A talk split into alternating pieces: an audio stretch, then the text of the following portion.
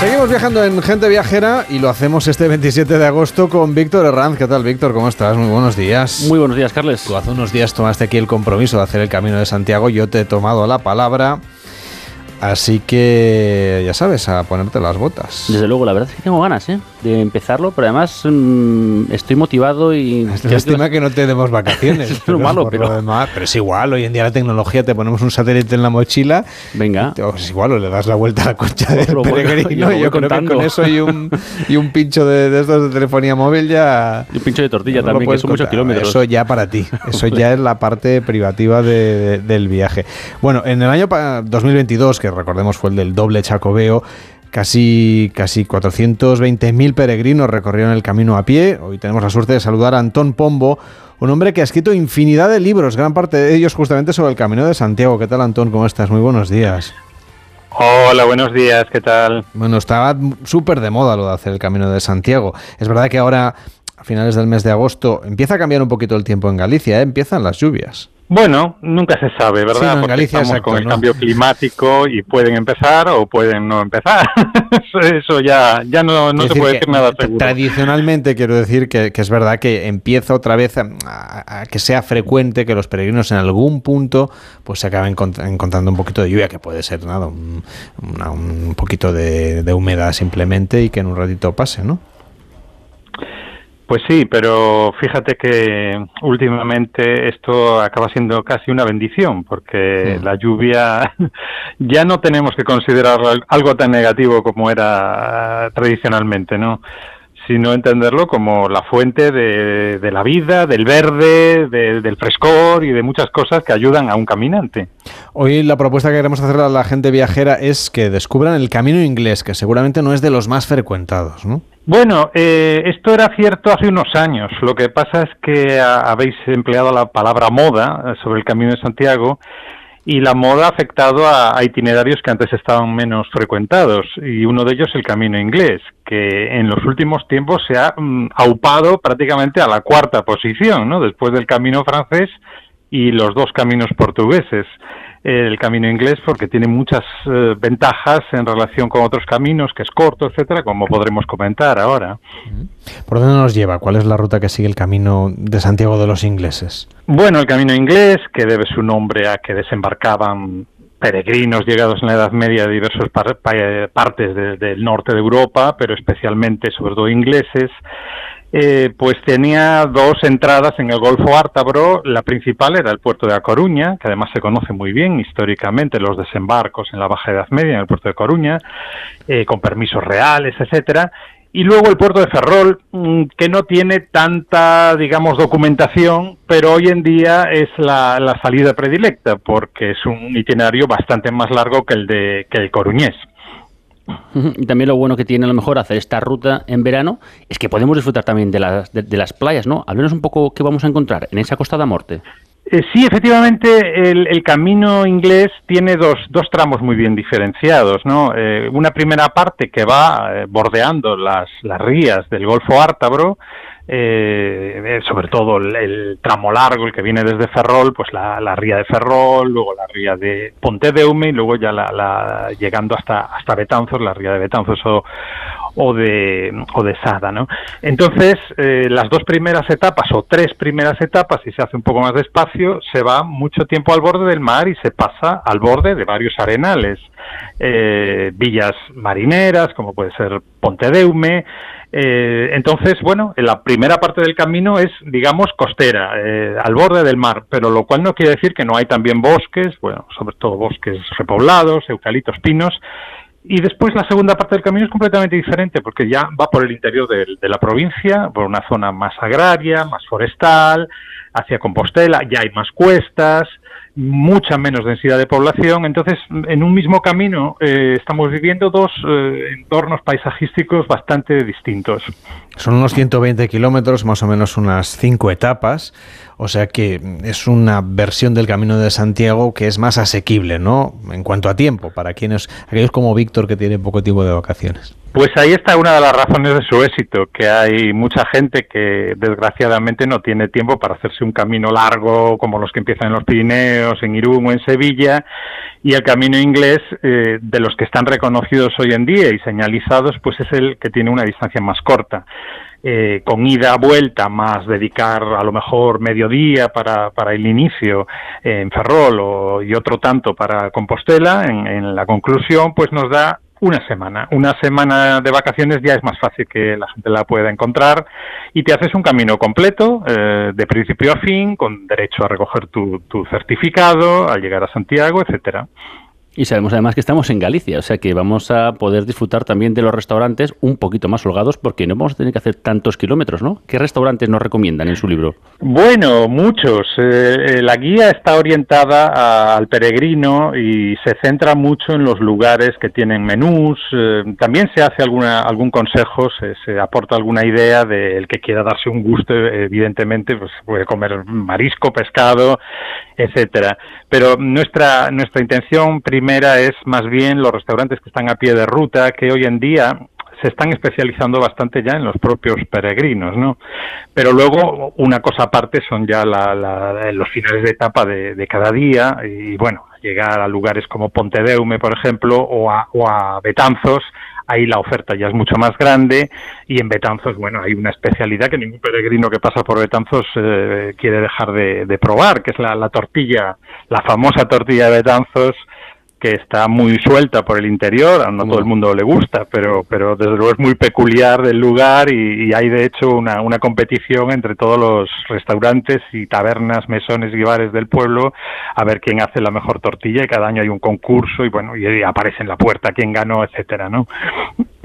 Bendita competición, ¿eh? Desde luego, la verdad es que es muy agradable, por otra parte. Y si, si viajamos, por ejemplo, eh, haciendo este camino, eh, la orografía y demás, eh, ¿es más complicada que otras versiones del Camino de Santiago, que otros itinerarios del Camino de Santiago? No, es un camino muy fácil porque las primeras etapas, Galicia, siempre el terreno es bastante ondulado, pero las cuestas son suaves y tan solo hay un escalón entre, entre lo que es Betanzos y la comarca de la Terra de Ordes, que es una comarca que es una especie de meseta que se prolonga ya hasta, hasta, hasta Santiago prácticamente, ahí ya es muy plano el terreno, pero hay que salvar ese escalón, que es una, una altura pues de unos 380, 400 metros, no es un gran puerto de montaña, evidentemente, nada que ver con los que hay en, el camino primitivo o en el camino norte o en el camino francés, ¿no?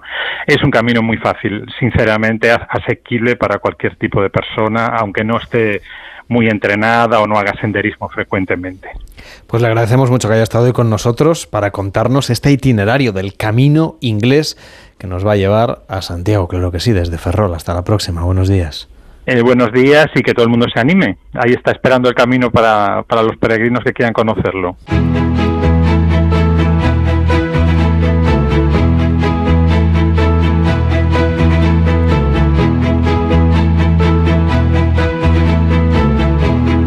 Con esta idea de coger dos puntos en el mapa, en el mapa mundi de dos ciudades que estén unidas por una ruta comercial del pasado, que haya de alguna manera preconfigurado su historia y por lo tanto lo que son en el presente, con esta idea digo, vamos a seguir viajando por el mundo con Enrique Domínguez Uceta. Hola Enrique, ¿cómo estás? Buenos días. Buenos días, Carlas. Vamos a ver cuáles son las dos ciudades que has elegido para hoy. Bueno, pues hoy vamos a enlazar Lisboa, la capital portuguesa, con el sur de la India, con las ciudades de Calicut y de Cochin, en el estado de Kerala, hasta donde llegaron a principios del siglo XVI los portugueses en busca de las valiosas especias que, bueno, pues que tanto precio alcanzaban en los mercados europeos. Y, bueno, son dos ciudades eh, que son dos destinos viajeros interesantísimos. Yo creo que casi todo el mundo sabe que el primer marino europeo en llegar hasta la India viajando hacia el este, dando la vuelta a África por el sur, fue Vasco da Gama, el portugués que completó el viaje y abrió la ruta de las especias. En ese viaje llegó a Calicut, que es una ciudad es una de las ciudades principales de Kerala y en esa zona se asentaron los portugueses. De hecho, en Cochin, que está cerca, hay que visitar la isla de Fort Cochin y la sencilla iglesia de San Francisco, donde estuvo enterrado Vasco da Gama hasta que decidieron llevar sus restos de vuelta eh, a Portugal. Allí hay que ver también la sinagoga de los comerciantes judíos, las redes de pescachinas que levantan con contrapesos desde la costa y te das cuenta de que aquello ha sido un lugar de encuentro de culturas, de comercio, de tolerancia muy interesante, sobre todo porque esa costa es la costa malabar, la que ha dado nombre a los malabaristas como gente mm. de especial habilidad. y naturalmente tienen una cocina llena de especias porque aquello es la tierra de la pimienta, del cardamomo, del curry, de docenas de especias que hacen de la cocina local un festival de sabores bastante picantes, por cierto. Claro, por eso has decidido hoy unir Lisboa con Cochina en Kerala por la ruta de las especias que hizo rica, por cierto, a la corona portuguesa. Bueno, pues ahora que hace poco que hemos celebrado la primera vuelta al mundo del Cano y de Magallanes, navegando siempre hacia el oeste, hay que decir que tuvieron bastante culpa los portugueses de ese viaje, porque ellos ya habían encontrado antes la ruta de las especias dando la vuelta a África por el sur y yendo hacia el este, lo que obligaba a los españoles a buscar otro camino alternativo por el lado contrario. Mm, Vasco da Gama hizo su viaje histórico entre 1497 y 1499, con una flota de cuatro embarcaciones que partieron del puerto de Santa María de Belém, en Lisboa, donde seguro que muchos recuerdan haber visto la Torre de Belém, todavía está allí metida en el estuario del Tajo, junto al monumento a los descubridores portugueses. De allí partió para un viaje épico, el más largo realizado en el océano hasta aquel momento, en el que pasó por Tenerife, pasó por Cabo Verde y Sierra Leona antes de lanzarse directamente hacia el sur para doblar el Cabo de Buena Esperanza y adentrarse en el Índico, con lo que entraban en un territorio en el que el comercio tenía ya dueños, que eran los navegantes musulmanes, que procedían de la península arábiga, instalados ya en Zanzíbar y en Mombasa. Mm, la verdad es que el valor de los portugueses y una buena dosis de suerte evitaron las trampas que les tendieron sus rivales y lograron que un piloto local que conocía los monzones los llevase hasta Calicut, en la India, en el sur del estado de Kerala. La ciudad eh, se llama ahora Kozhikode, es bastante grande, tiene casi un millón de personas y está considerada la segunda mejor ciudad de la India para vivir dentro del estado que por otra parte tiene el mayor nivel de igualdad, menor discriminación por género o por casta, un mayor nivel de educación y de servicios sanitarios. Eh, la verdad es que es un estado tan diferente que casi casi no parece la India. Bueno, un buen destino para un viaje que no es muy habitual, por otra parte. He escuchado a pocas personas hablando de esos viajes a Kerala, ¿no? Bueno, sí, es un territorio también bastante turístico, porque tiene magníficas playas y selvas, está lleno de historia, tiene una cocina muy rica y sabrosa, eh, gracias a las mismas especies que nosotros utilizamos, pero de una manera muy diferente. Y Vasco de Gama llegó a Kerala y el puerto de Cochín se convirtió en un lugar rico y magnífico, disputado por y dominado también por los portugueses y por los holandeses.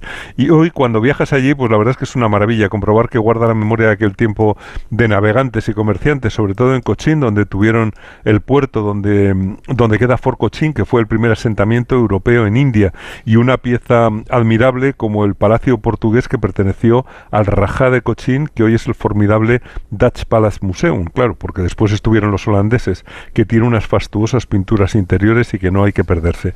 También se pueden visitar los mercados de especias que aún existen y los templos cristianos que dejaron los portugueses, como esa iglesia de San Francisco en la que fue enterrado cuando murió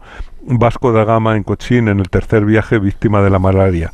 Eh, los portugueses dejaron allí también la fe cristiana, de manera que hay una buena convivencia religiosa y, se puede ver allí conviviendo los, los, templos y las imágenes de la Virgen en las calles junto a los templos hinduistas y los musulmanes. Y ya que estamos allí, pues se se puede viajar también por el estado que tiene montañas cubiertas de campos de té, que tiene selvas frondosas donde viven tigres y manadas de elefantes y el espacio mágico de los backwaters, las aguas mansas, las lagunas y marismas costeras donde se cultiva el arroz y el agua es un espejo que refleja las nubes. Y allí se puede alquilar también una gran barcaza con una o dos habitaciones y mm, barcazas que tienen una extensa proa cubierta con una bóveda de juncos para poder tomar el sol o permanecer a la sombra disfrutando de una calma y de un silencio espectacular mientras el cocinero se ocupa de preparar manjares exquisitos y el piloto pues dirige la nave entre nenúfares flotantes y el vuelo de las aves. La verdad es que es una oportunidad casi incomparable para sentirte como un marajá. En el otro extremo de esa ruta de las especias tenemos a Lisboa,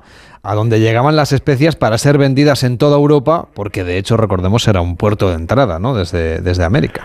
Bueno, sí, desde allí llegaban unas riquezas inmensas que hacían que, que bueno, que incluso aunque fueran cinco barcos de expedición y llegase uno, eh, multiplicase por, por muchos, por varias decenas, el coste de lo que había costado la inversión. Em, pero yo creo que lo bonito, Lisboa es una de nuestras ciudades preferidas en Europa, sobre todo porque sigue siendo una ciudad marinera, con el mar metido dentro de la ciudad, está asomada a ese estuario del Tajo, que era un maravilloso puerto natural, y ahora pues seguimos viendo los transbordadores que cruzan a la otra orilla, a Casillas y a Y que ofrecen unas vistas preciosas de Lisboa eh, mientras estás navegando. Yo desde luego recomiendo embarcarse y cruzar el Tajo en barco. Raramente se menciona eh, que Lisboa, aparte de lo normal en una, en una capital europea turística, ofrece actividades acuáticas, ofrece cruceros con avistamiento de delfines, paseos en barco al atardecer con música y bebidas sobre el mar de la Paja, que es el nombre que tiene el estuario porque eh, es el color que toma el Tajo cuando se acerca la puesta de sol. Hay barcos que ofrecen fiestas a bordo con un DJ, tours en velero o en barco tradicional, mm, podemos decir que ahí eh, Lisboa sigue siendo una ciudad marinera. Al fin y al cabo, era la capital de un país cuyo nombre Portugal procede de la palabra porto, puerto. Por eso en Lisboa hay mucha memoria de sus navegantes. Por supuesto, en la Torre de Belém, de la que partieron las naves de Vasco da Gama para su viaje histórico a la, a la India, y en el vecino monumento a los descubrimientos, que es de 1960, que semeja una carabela de piedra con el rey Enrique el Navegante en la proa, seguido de los grandes descubrimientos entre ellos Vasco da Gama, Pedro Álvarez Cabral, que fue el descubridor de Brasil, Magallanes, Bartolomeu Díaz, que fue descubridor del Cabo de Buena Esperanza, varios reyes portugueses y un español, San Francisco Javier, el apóstol de las Indias. Y ese pasado pues está por todas partes, incluso en, cosas que se guardan en los museos, como la custodia de Belém, que es una maravilla de orfebrería hecha con oro traído desde, desde África por la ruta de las especias, que está en el Museo Nacional de Arte Antigua, y junto a la Torre de Belém pues está también el monasterio de los Jerónimos, que es una joya construido con impuestos también sobre eh, las riquezas que traían los barcos y donde están enterrados los reyes portugueses Manuel I y Juan III, eh, que coincidieron naturalmente con Vasco da Gama, cuyos restos se trajeron desde Cochín para que estuviera enterrado también cerca de ellos en el monasterio. Y por cierto que Lisboa es famosa por el largo puente colgante del 25 de abril, que se parece al Golden Gate de San Francisco, pero su otro gran puente es el de Vasco da Gama. Bueno, es otro homenaje de Lisboa a su mejor navegante. Le dio el nombre de, a un larguísimo puente que cruza el estuario del Tajo por una parte más ancha, que se inauguró para la exposición eh, de 1998.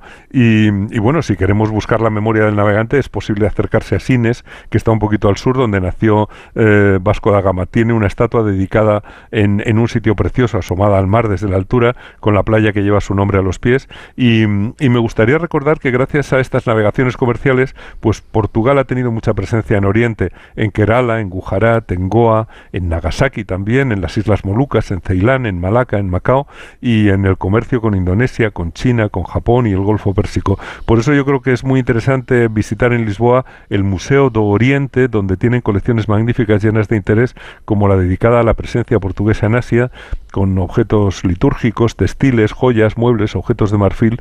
Yo creo que mm, es ideal también para conocer el arte Namban, que surgió del encuentro de Portugal con Japón, con biombos y ropajes preciosísimos, fruto de la simbiosis de las dos culturas. Y yo creo que es bonito eh, pensar que tanto allí encontramos memoria de Portugal como aquí memoria de, de aquellas tierras de la India y de Oriente. Bueno, pues estamos recorriendo, como decíamos, esta zona de, del mundo tan distante y que de alguna manera pues, nos ha permitido hacer este recorrido, esta ruta de las especias que enlaza dos ciudades que nos invitan a viajar, a conocerlas, Lisboa y Cochín en Kerala. Ese es el viaje que hoy nos ha propuesto Enrique Domínguez Uceta, que la próxima semana cerrará ya esta serie aquí en Onda Cero, en Gente Viajera. Cuídate mucho.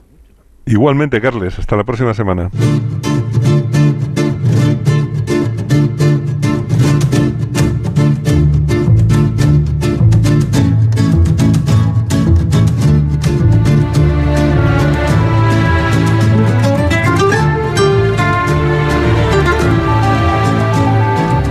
Estamos viviendo el intenso año Picasso, que falleció en 1973, hace 50 años. De su legado nos quedan sus cuadros, su pensamiento, su implicación social, también una parte un poco oscura de su biografía. Y claro, las mujeres que le rodearon, sus musas, de las que se ha hablado tanto. Se trata de un concepto este de musas que encierra cierto sexismo en su planteamiento sin la vocación de juzgar con ojos del presente lo que ocurrió en la vida del artista en aquella época, sí queremos reivindicar el papel de ellas, de las mujeres detrás de Picasso, el título del libro de Eugenia Tenenbaum. ¿Cómo estás, Eugenia? Buenos días. Pues muy bien, muy contenta de estar aquí.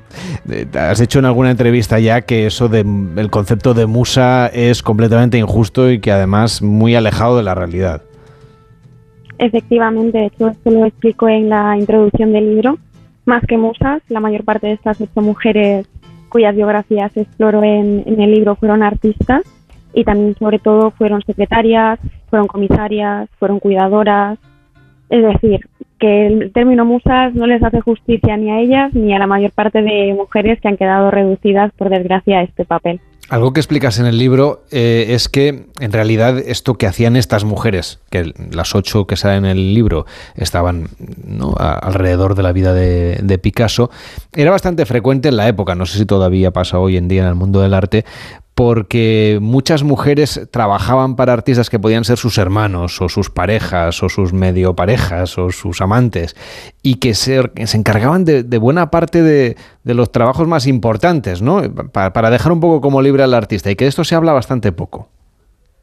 Efectivamente, siempre se habla del artista como un alma solitaria, que esto al fin y al cabo también es lo que nos permite eh, que sigamos extendiendo esta eh, falacia del mito del genio, en lugar de atender a cuáles son las condiciones materiales en las que tiene lugar la producción artística, es decir, no la obra en sí misma, sino cuáles son todas las situaciones que se dan para que esa obra se genere y sobre todo para que esa obra sea expuesta en museos que podemos eh, visitar para, para, ir a verla. Pero ninguna de estas cuestiones es una cosa del, del pasado. En ningún caso las historiadoras del arte, cuando ponemos un poco entre la espada y la pared a artistas como Picasso, estamos exigiéndole al pasado cosas del presente, sino que precisamente somos conscientes de que como estas problemáticas siguen existiendo a día de hoy, em, de mala manera vamos a, poder trabajarlas en el presente si ni siquiera somos capaces de nombrarlas en, el pasado. Porque Picasso también tuvo una parte bastante oscura en su vida. Efectivamente, no solo en su vida, sino también en su obra. Al final, todas estas conversaciones se pueden tener y se pueden vertebrar alrededor de su obra. No podemos olvidar que más de mil retratos, más de mil cuadros y innumerables eh, bocetos tienen como protagonistas a estas mujeres. Entonces, del mismo modo que no es descabellado, por ejemplo, hablar de Casagemas y de cómo afectó el suicidio de, de Casagemas, uno de sus más íntimos eh, amigos, tanto a la psique como a la obra de Picasso, precisamente por esto no es descabellado plantear cuestiones como la violencia de género, como el apropiacionismo o como el vampirismo de las mujeres con las que se relacionó y que también aparecen reflejadas en innumerables ocasiones en sus obras. Podríamos decir que tu libro es de todas las cosas que nos está trayendo este año Picasso, que hay más de 50 exposiciones, eh, es, parece de las pocas propuestas culturales que ahondan en esa parte un poco más oscura, ¿no? Bueno, eso supongo que tendrán que, decidirlo las, las eh, lectoras. En caso de que sea así, a mí sin duda alguna me, me entristece porque esto es algo que llevamos exigiendo e incluso en el mejor de los casos pidiendo desde la historia del arte y, los estudios de género desde por lo menos los años 70. Es decir, que se cambie un poco el, discurso, sobre todo ya no tanto para integrarlo en el presente, sino para, para ser justas con, el pasado y todos aquellos sesgos y todos aquellos vacíos que se introdujeron a la, a la hora de historiar la vida y obra de Picasso, intenten salvarse porque ya estamos eh, llegando muy tarde, llegamos muy tarde a estas conversaciones. E, entiendo que lo que tratas es dar contexto acercado a los hechos, ¿no? O justo con la, con la situación que se vivió y no tanto de, de alguna manera, demonizar a un autor por su comportamiento con este debate que existe todavía hoy en día, ¿no? Entre la obra del artista, su vida, su parte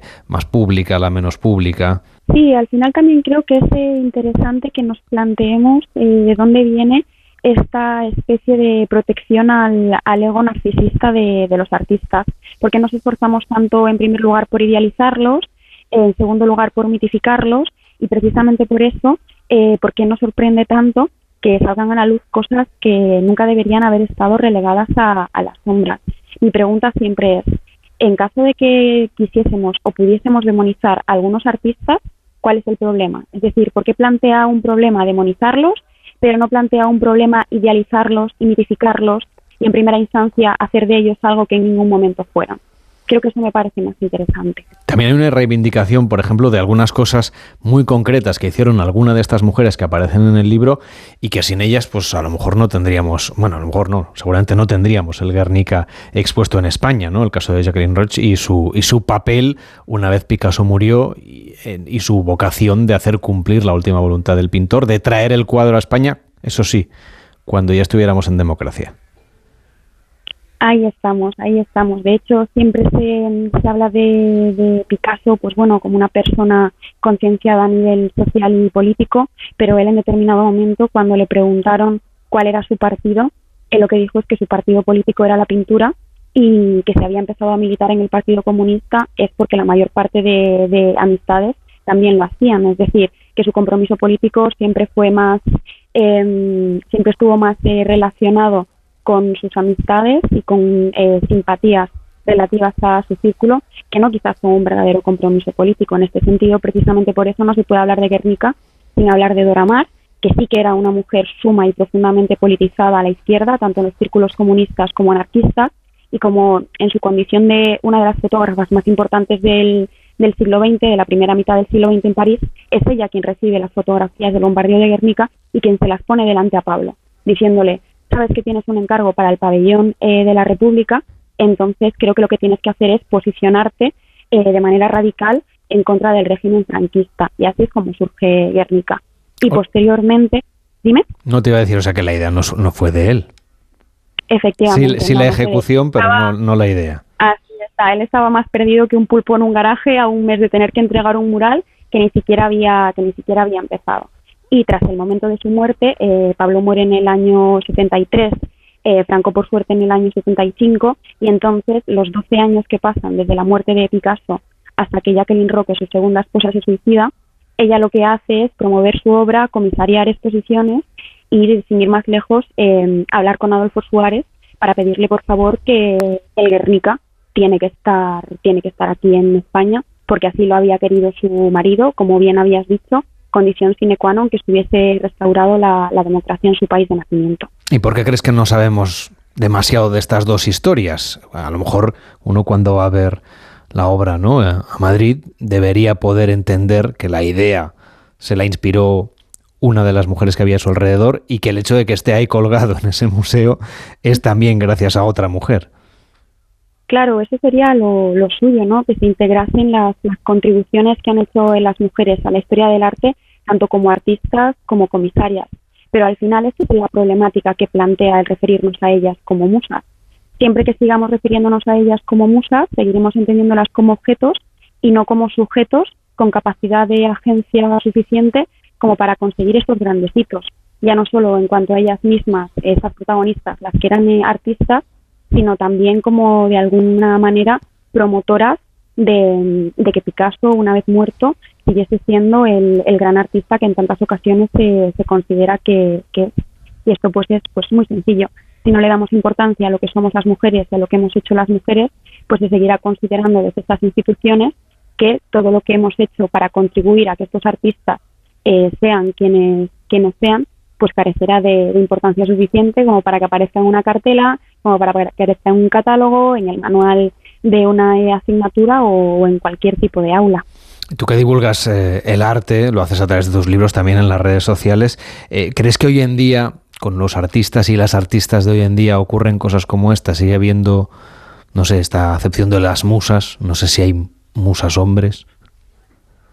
Eh, sin duda alguna creo que sigue pasando. De hecho, yo creo que los porcentajes de, la Feria de Arco, la Feria de Arte Contemporáneo de Madrid, lo que hacen es mostrar que esta sigue siendo la, misma tendencia. Por un lado tenemos carreras como Bellas Artes, al mismo tiempo, igual que Historia del Arte, son carreras sumamente feminizadas, donde más del 60, entre el 60 y el 80% de las matrículas se corresponden con mujeres, pero en cambio a la hora de realizar este salto a las galerías, a las exposiciones, a las ferias y a los museos, nos encontramos con que la representación femenina en la mayor parte de los casos es inferior al 20% y en cambio la representación artística de las mujeres, ya como decía la guerrilla Gell, es decir, los museos están plagados de mujeres desnudas, pero no de artistas.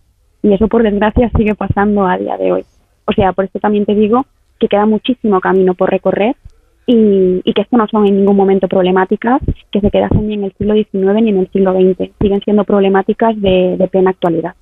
Son problemáticas que tú planteas en este libro, Las mujeres detrás de Picasso, donde nos haces una revisión histórica. De, de alguna de ellas te habrá costado especialmente encontrar documentación, imagino.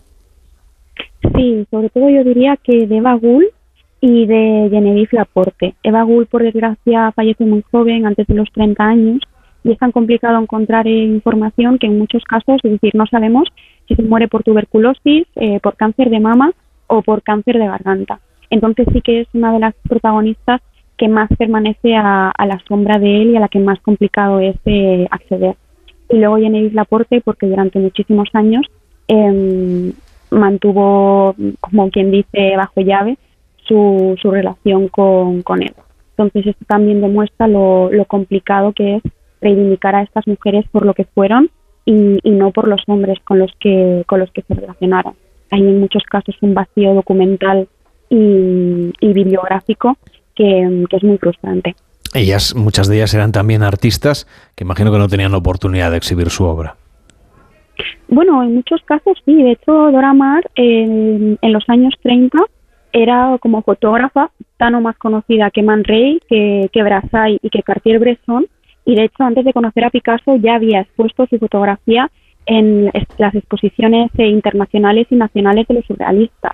Eh, François Gillot sí que es cierto que se estaba iniciando como, como artista, pero bueno, eh, falleció eh, hace relativamente poco, dejando tras de sí una trayectoria de más de 70 años dedicándose, dedicándose a la pintura y exponiendo. Lo que pasa es que tuvo que exponer primordialmente en Estados Unidos porque el chantaje y acoso y derribo al, al que lo sometió, la, sometió eh, Pablo, la obligó a irse de Francia porque no, no podía trabajar, trabajar allí.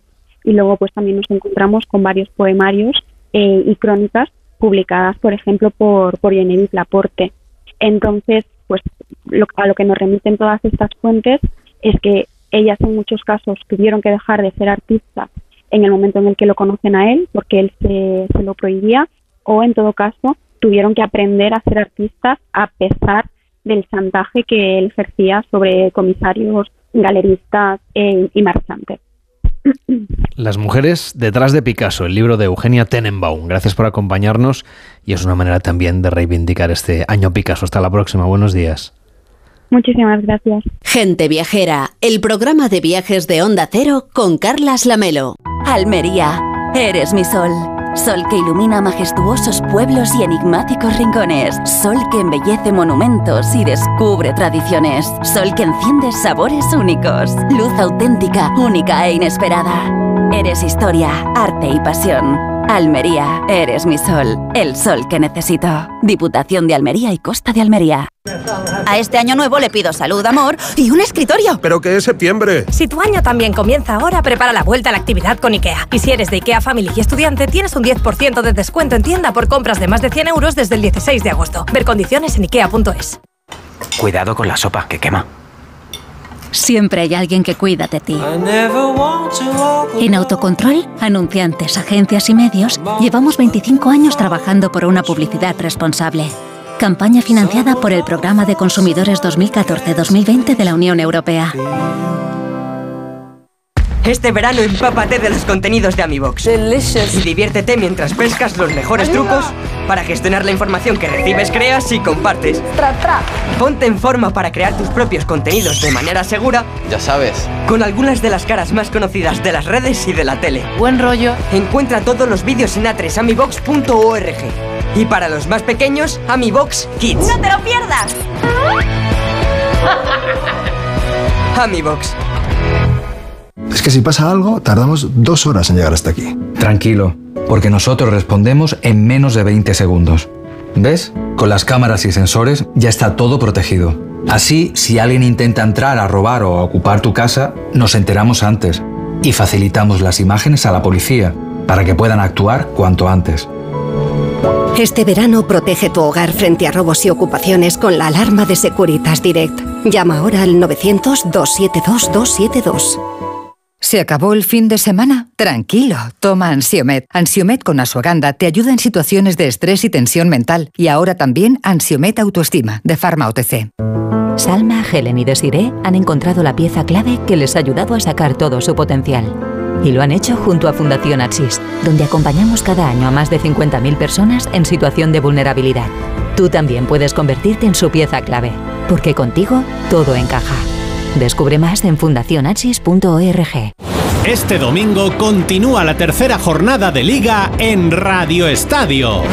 El Barcelona visita el Estadio de la Cerámica para enfrentarse al Villarreal. Desde Mestalla, Valencia, Osasuna. Y en el Estadio de San Mamés, Athletic de Bilbao, Betis. Con las paradas habituales en los campos de Segunda División. En Fórmula 1, Gran Premio de Países Bajos. Y segunda etapa de la Vuelta Ciclista España. Este domingo, desde las 3 de la tarde, vive el deporte en Radio Estadio. Con Edu García. Te mereces esta radio. Onda Cero, tu radio. Los incendios forestales activos están destruyendo bosques y cultivos, acabando con la fauna, arrasando nuestro país. Luchemos contra el fuego, actuemos con responsabilidad y extrememos las precauciones. Evitemos tirar colillas o dejar residuos en el campo. Disfrutemos de las barbacoas en los lugares permitidos. Entre todos, podemos pararlo. Onda Cero, comprometidos con la sostenibilidad y contra el cambio climático. Gelo en verano. Salimos cada tarde al aire porque sabemos que nos vas a escuchar. Tienes un verano de sestear o madrugar, trasnochar y no parar, jugar, conversar, buscar y encontrar, tal vez reencontrar, para recordar y para imaginar. Esto y más, este verano en Gelo. Gelo en verano con Arturo Tellez. De lunes a viernes desde las 3 de la tarde. Te mereces esta radio. Onda Cero, tu radio. La espera se ha hecho larga, los días eternos, pero por fin llegó y ahora toca disfrutar.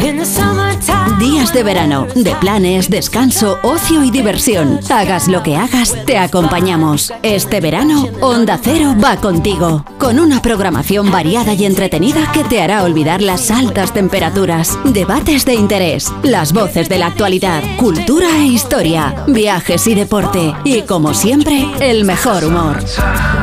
Este verano, Onda Cero. Tu radio.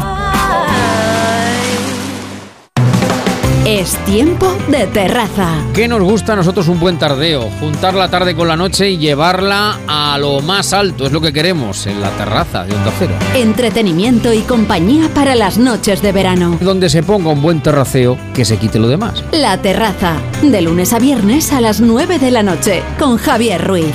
Te mereces esta radio. Onda Cero. Tu radio.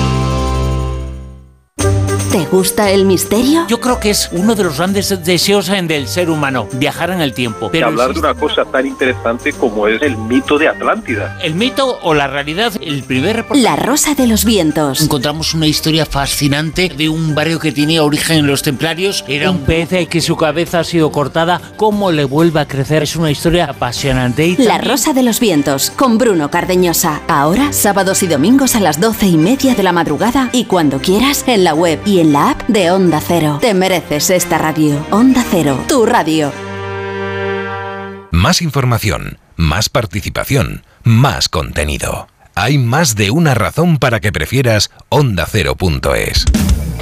En ondacero.es tienes la radio en directo, la actualidad y las noticias al momento. Y por supuesto, lo mejor y más destacado de cada programa, para que puedas escucharlo donde y cuando quieras. ondacero.es. Más y mejor. En Onda Cero, gente viajera. Carlas Lamelo.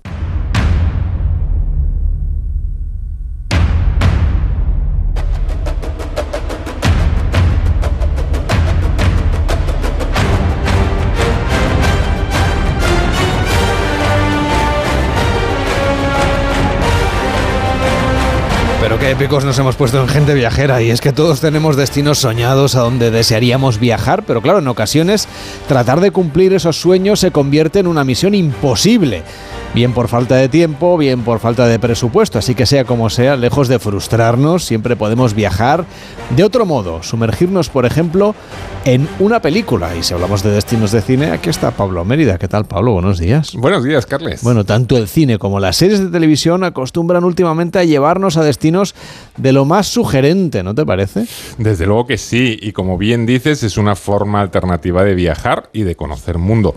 porque, por ejemplo, si pensamos en el cine de acción, últimamente hemos tenido la oportunidad de ver películas que nos han llevado prácticamente por todo el planeta.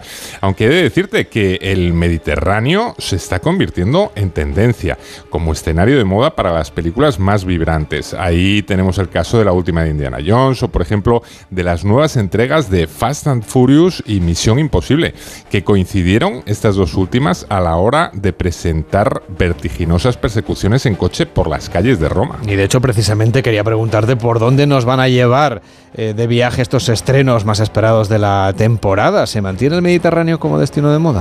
Pues yo te diría, Carles, que no solo se mantiene, sino que se pone más de moda que nunca con Italia como gran protagonista.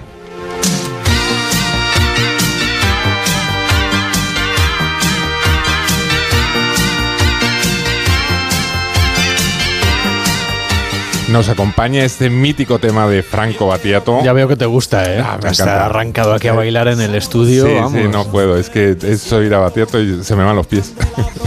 pues se decía que este tema está incluido en la banda sonora de El Sol del Futuro, la nueva película del director Nani Moretti que llegará a las salas el próximo 22 de septiembre. Una película que se presentó en el pasado Festival de Cannes y que nos traslada a una Roma de los años 50 donde el circo y la industria del cine tienen una gran importancia. Eh, como ves, Carles, Roma está más de moda que nunca en el cine y otra ciudad italiana que nunca pierde fuelle para los cineastas es, por supuesto, Venecia. Y hasta allí vamos a poder viajar a mediados de septiembre de la mano nada menos que del famoso detective Hércules Poirot. Esta noche todos tenemos miedo. No podemos escondernos de nuestros fantasmas.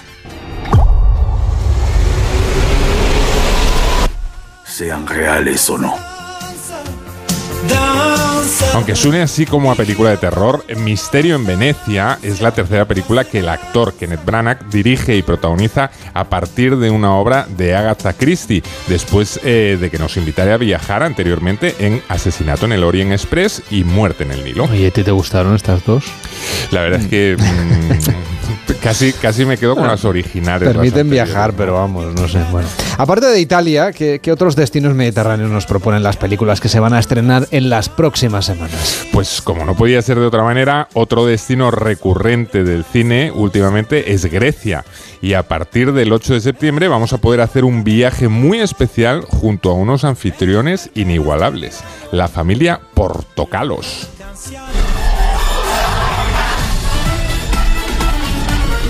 Familia Portocalos? Somos parientes. Por el papá de vuestro papá que se casó con la cuñada de la hermana de mi tatarayaya. ¡Prima! Soy la tía Bula y voy a ser tu favorita. Le prometí a mi padre que encontraría a sus mejores amigos. ¿Los conozco? ¿Siguen viviendo aquí? No. ¿Y cómo los encontramos? ¿De entrar a la reunión? ¿Te han dicho que No sé si los has eh, reconocido, Hombre, Carles. claro que sí. Pero son De que no me reí yo con mi gran boda los griega. protagonistas de Mi Gran Boda Griega, una saga que nos brinda este año su tercera entrega Vaya. y que promete conocer eh, una Grecia de lo más divertida. Desde luego, mucho más tranquila de que la que se han encontrado los protagonistas de la cuarta entrega de Los Mercenarios. Unos terroristas se han hecho con los misiles nucleares de un carguero cerca de la costa. Si los lanzan, se desatará la tercera guerra mundial. Pablo, vuelven otra vez los mercenarios y ya no se deben tener en pie. Sí, estos son, estos son como los conjuntos estos de música que en verano vuelven los pobres. Eh, ten en cuenta que siempre, si, si vivimos al borde de la Tercera Guerra Mundial, pues alguien tiene que evitarlo. Y ahí vas a tener a Sylvester Stallone, Jason Statham y Dolph Lundgren, entre otros, para pararles los pies a los malos. De todas formas, también encontramos otras propuestas de viaje por el Mediterráneo mucho más tranquilas y cercanas. ¿Qué te parece, por ejemplo, un paseo por el litoral granadino? No, me parece maravilloso por esa costa tropical. Claro, eso mismo pensó el gran Víctor Erice, el mítico director de El espíritu de la colmena y el sur, que vuelve al cine para brindarnos una muy original propuesta titulada Cerrar los ojos. El mar estaba muy revuelto. Los zapatos le molestaban y se los había quitado. Empezó a llover. Y fue ahí, en ese momento, cuando le vino la idea. Dar un corte de mangas al mundo entero. Desaparecer, sí, pero sin necesidad de matarse. Que los demás pensaran que había muerto. Eso no importaba. Mejor, mucho mejor. Y ya que estamos en la costa andaluza, yo creo que merece la pena dar un pequeño salto y hacer una visita rápida a Marruecos, ¿no te parece, Carles? Bueno, pues venga, vamos allá. Eso sí, cuidado a la hora de elegir a los compañeros de viaje. Pero vamos a ver, ¿cómo se va a llamar José y María un moro? Es que vamos. Elena Irureta, Julián López y Michelle Jenner son los protagonistas de Ocho apellidos marroquíes. No te creo. Una película que, como su título indica, va a buscar eh, ser la comedia tan taquillera como lo fueron en su día ocho apellidos eh, vascos y ocho apellidos catalanes. Pero sin restarle mérito a esta producción española, yo creo que no va a poder competir con uno de los títulos más esperados de la próxima temporada, El Napoleón, que ha rodado Ridley Scott con Joaquín Phoenix. Después del papelón que hizo este actor en el Joker, la verdad es que las expectativas de verle en la piel de Bonaparte son realmente altas. ¿Por qué lleva puesto ese disfraz? Es mi uniforme.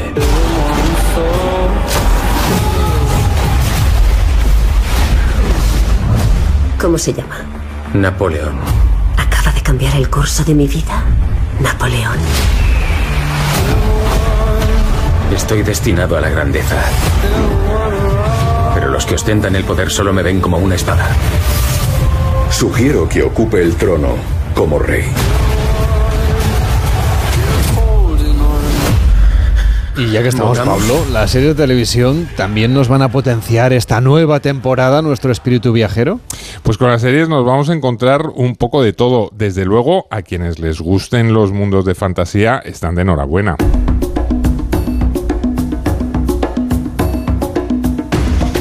Y es que enseguida van a poder viajar al fantástico mundo de One Piece, una singular historia de piratas basada en el popular manga de Eiichiro Oda, que la plataforma Netflix confía en que sea uno de sus grandes éxitos para esta temporada.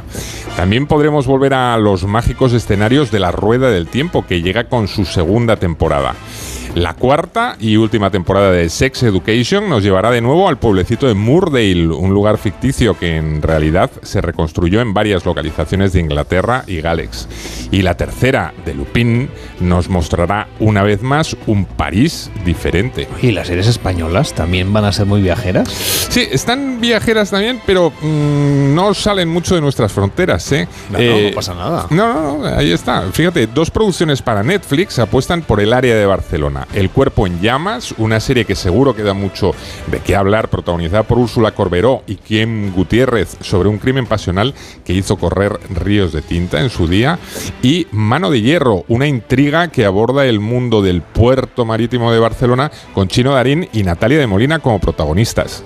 Eh, por su parte, HBO nos invita a visitar Pedraza en Segovia para disfrutar de la segunda temporada de 30 monedas de Alex de la Iglesia.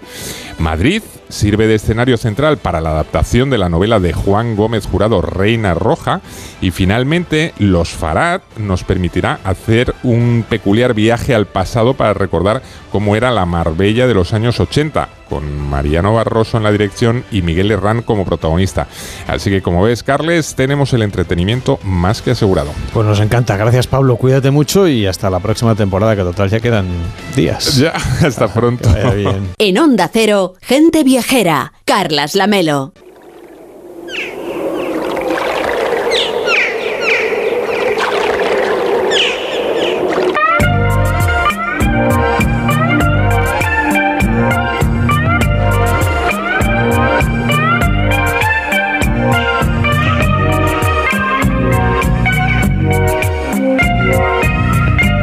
En la siguiente hora vamos a seguir viajando en Gente Viajera. Después de las noticias vamos a tomar nada más y nada menos que el Orient Express. Es el tren, la ruta ferroviaria que nos propone hoy Mariano López.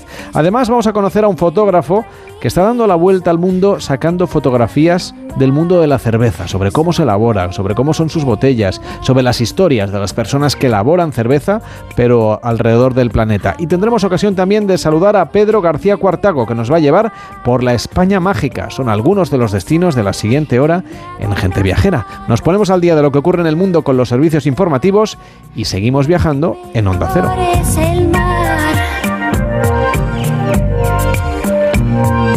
Y al ponerme el bañador me pregunto cuándo podré ir a Hawái. Y al untarme el bronceador Me pregunto cuándo podré ir a Bombay.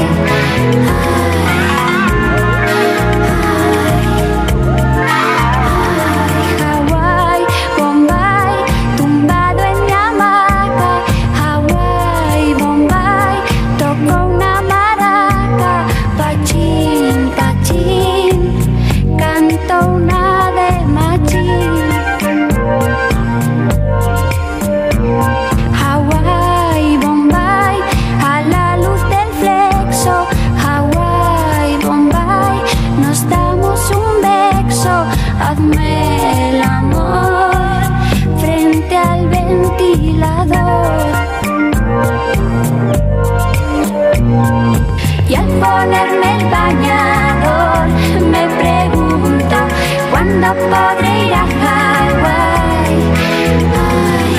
Y al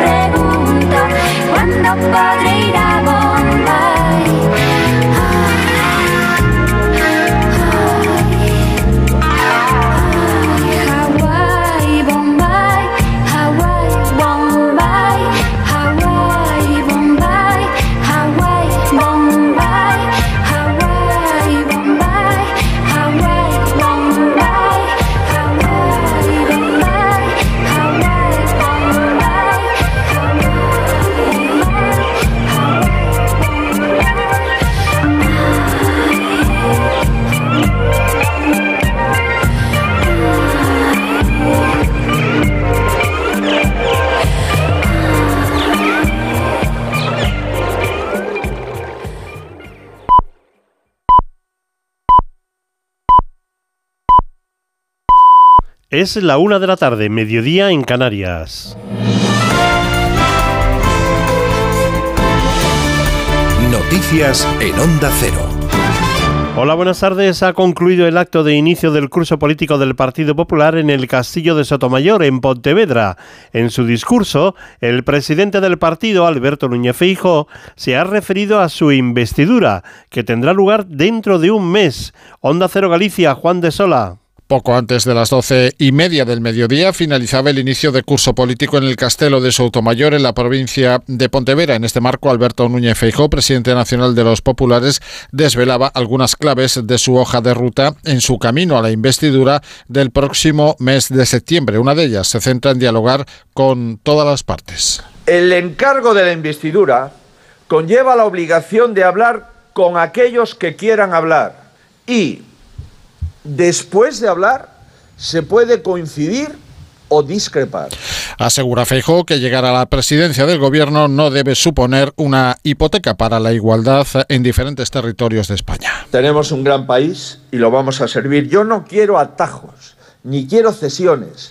En referencia a los apoyos, el candidato a la investidura solo hizo una parada en su discurso para agradecer a UPN, Coalición Canaria y Vox el apoyo a un gobierno del PP matiza en solitario. Un total de 409 migrantes han sido rescatados en las últimas horas a bordo de seis embarcaciones irregulares diferentes cuando navegaban en aguas cercanas a las Islas Canarias. Concretamente han llegado 54 migrantes a Lanzarote, 128 a la isla de Hierro, 106 a Fuerteventura, 121 a Gran Canaria. De los 409 migrantes, tan solo uno fue trasladado a un centro hospitalario, el resto llegaron bien de salud. Además, el episodio de esta mañana de lluvias, tormentas y vientos en Baleares ha dejado hasta el mediodía 86 incidencias, el desvío de tres vuelos y la cancelación de otro en el aeropuerto de Ibiza, Beatriz Miralles. En concreto, de las 86 incidencias, 37 se deben a caída de árboles y 18 a desprendimientos. La isla más afectada ha sido Mallorca, con 84 sucesos, 49 en Palma y 24 en Calvia. En Ibiza se han contabilizado dos. Un total de tres vuelos con destino a Ibiza, con origen en Madrid, Stuttgart y Palma, han sido desviados a otros aeropuertos y un Barcelona-Ibiza y su vuelta ha sido cancelado. En cuanto a la lluvia, esta mañana han caído 30 litros por metro cuadrado en el puerto de Soller, 25,5 en Sapobla y 9 litros por metro cuadrado en Palma, según datos de la EMET.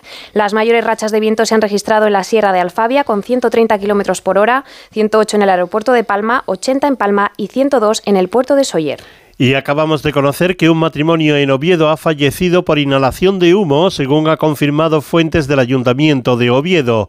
Fue la hija de los fallecidos la que intentó entrar en la vivienda sin éxito, por lo que llamó inmediatamente a la policía local, que tampoco pudo entrar. El inmueble en el que vivía está en la calle Martínez Vigil. Información deportiva que nos llega con Juan Ramón Lucas de 90 días a Luis Rubiales por parte de la Comisión Disciplinaria de la FIFA, Pedro Rocha presidente provisional de la Federación Española, ha convocado una reunión extraordinaria y urgente de la Comisión de Presidentes Territoriales y Autonómicos para mañana a las 4 de la tarde. En la Liga, tercer día de la tercera jornada, el Barcelona visita al Villarreal a las 5 y media, Valencia Osasuna a las 7 y media y Athletic Club Betis a las 9 y media. En juego, el Mundial de Baloncesto. Recordamos que España debutó ayer con una victoria aplastante 94-64 ante Costa de Marfil. Republicana Dominicana ha vencido 87-82 a Italia, Alemania 85, Australia 82, Montenegro gana 89-74 a Egipto y en juego Canadá 110, Líbano 50. En ciclismo, día de segunda etapa de la Vuelta a España, la una y cuarto arranca desde Mataró, una etapa con un recorrido de 182 kilómetros con meta en Barcelona. También se acaba de saber que cuatro integrantes de los comités de defensa de la República han sido detenidos por tratar de colapsar la Vuelta a su paso por Barcelona. Agentes de la Policía Nacional han detenido a estas cuatro personas en la comarca de Solsonés, Lérida, por preparar disturbios para cuando pasara la prueba ciclista por esa zona en la etapa del próximo lunes. Y hoy vuelve la Fórmula 1 con el Gran Premio de Holanda. Verstappen se llevó la pole en la cual y saldrá primero seguido de Norris y Russell. Fernando Alonso partirá quinto y Carlos Sainz sexto. Todo esto y toda la actualidad deportiva a partir de las 3 en Radio Estadio. Las noticias vuelven a la sintonía de Onda Cero cuando sean las 2 de la tarde, la 1 en Canarias, en una nueva edición de Noticias Fin de Semana que dirige y presenta Yolanda Viladecans. Pero recuerden que tienen todas las informaciones actualizadas en nuestra página ondacero.es. Este domingo continúa la tercera jornada de liga en Radio Estadio. El Barcelona visita el Estadio de la Cerámica para enfrentarse al Villarreal. Desde Mestalla, Valencia, Osasuna. Y en el Estadio de San Mamés, Athletic de Bilbao, Betis. Con las paradas habituales en los campos de Segunda División. En Fórmula 1, Gran Premio de Países Bajos. Y segunda etapa de la Vuelta Ciclista España. Este domingo, desde las 3 de la tarde, vive el deporte en Radio Estadio. Con Edu García. Te mereces esta radio. Onda Cero tu radio.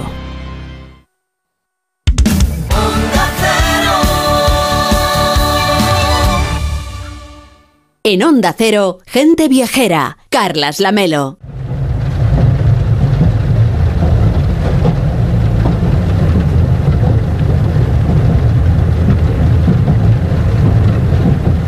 Último domingo del mes de agosto, día en que Mariano López despide esta serie de viajes en tren con la que nos ha ido acompañando durante este mes. Una despedida para la que ha elegido viajar, claro, en el Orient Express. Hola Mariano, buenos días. Buenos días, Carles, ¿qué tal? Comenzamos los viajes en tren, si te acuerdas, de este mes de agosto con el Transiberiano, que tenía que ser parecido al Orient Express, nos contabas, y la despedimos justamente con el Orient Express, el auténtico. Dos mitos para los amantes de los viajes en tren. Sí, dos mitos por diferentes razones. El Transiberiano debe su fama y su atractivo a la desmesurada dimensión de su viaje, más de 9.000 kilómetros, y el Orient Express a su vinculación con el lujo desde su inauguración hace 140 años hasta hoy.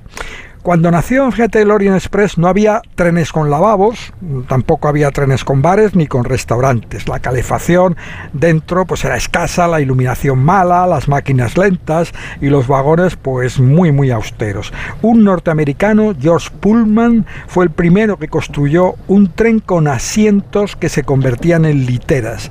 Y luego fue un millonario belga, George Nagelmakers, quien consiguió importar el modelo de Pullman a la Europa continental. En 1878 Nagelmaker presentó en París la Compañía Internacional de Coches Camas, en francés de Wagon Leeds, y el modelo de su tren que incorporaba el primer coche restaurante de Europa y el primer cuarto de baño en un tren, con algo también añadido que no dejaba de ser un lujo, la primera pastilla de jabón a bordo. Vamos, entonces era exótico, ¿eh? Nada menos que una pastilla de jabón. Bueno, cinco años después de esa presentación, el 5 de junio de 1883, comenzó a rodar el primer Orient Express. ¿Y cómo era el viaje en aquel tren que fue el que se ganó la fama del Orient, que perdura todavía hoy en día? Pues eh, sí, eran cuatro viajes de, de París a Estambul y no todo el viaje era en tren. El Orient llevaba a los pasajeros desde París hasta Giurgi, una ciudad de Rumanía, donde se cruzaban, los viajeros cruzaban el Danubio en un ferry. Luego se subían a otro tren, esta vez ya nada lujoso, sin jabón ni restaurante. Ese tren les llevaba por Bulgaria hasta el Mar Negro, donde volvían a embarcarse para cruzar el Bósforo y llegar a Estambul.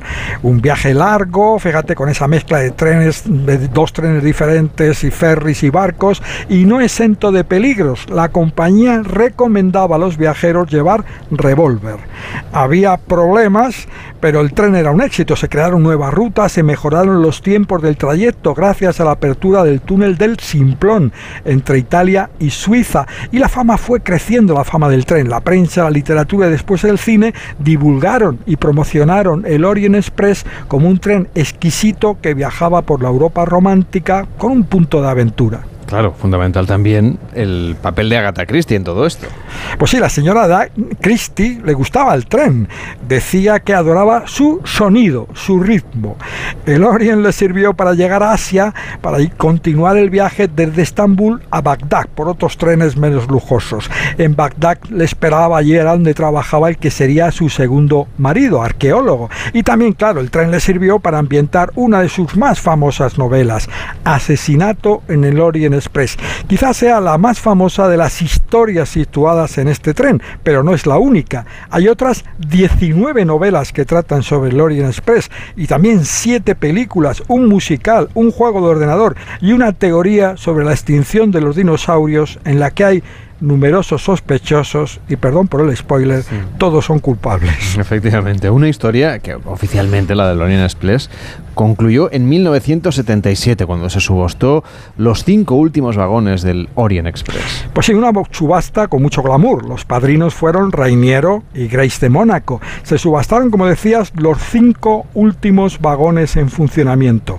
Uno lo compró el rey Hassan II de Marruecos. Vaya a saber para qué o dónde está ese vagón. Dos fueron para un empresario suizo, Albert Glatt, y los dos restantes se los llevó un empresario estadounidense, James Sherwood. La idea de los dos empresarios era la misma, darle una segunda vida al Orient Express. Buscaron coches antiguos para restaurarlos y los encontraron ¿dónde? En Madrid y en Irún. La mayoría había realizado sus últimos servicios en el Costa Vasca Express de Madrid a Santander y en el Lusitania Express de Madrid a Lisboa. En 1982, Liza Minnelli y Charles Rampling presentaron en París el Orient Express de James Sherwood, de París a Venecia, con el nombre de Venecia Simplon Orient Express. Y en paralelo, Albert Platt puso en marcha el Nostalgia Estambul Orient Express entre Zurich y Estambul. Pocos años después, este tren, el de la nostalgia, el del empresario suizo, fracasó, pasó al olvido. Mientras, el Benit Simplon Orient Express continuaba y continúa felizmente su ruta. Sus rutas, quiero decir, porque ofrece varias. Hay viajes de París a Praga, a Venecia y, por supuesto, a Estambul. ¿Y tú que has viajado en él? ¿Cómo es la experiencia de ir a bordo de este Benit Simplon Express? Pues mira, cada compartimento cuenta con un sillón convertible en cama, con calefacción, luces, un ventilador y un pequeño armario. Junto a la puerta hay una percha con un albornoz, bajo la cama zapatillas y en un rincón de la mesa papel del escritorio con el membrete del tren. Para bajar la ventanilla hay que mover una manivela dorada y para que surja el lavabo pues girar 180 grados la mesa. Todo esto es igual que hace 100 años. Por todas partes hay detalles de los años 20, marquetería Art Deco, diseños de René Lalique en vidrio prensado. El bar tiene un piano, no, no, no, no conseguí saber cómo había entrado el piano en el tren, y un pianista especializado en clásicos románticos. Repetidas veces tocaba The Look of Love no hay normas, las la recordaremos por la versión de Diane Kroll, no hay normas que sugieran vestirse de etiqueta, pero la mayoría de los hombres va a cenar con traje, smoking o chaqué y la mayoría de las mujeres con traje de gala. El menú de la cena es langosta, solomillo y tarta.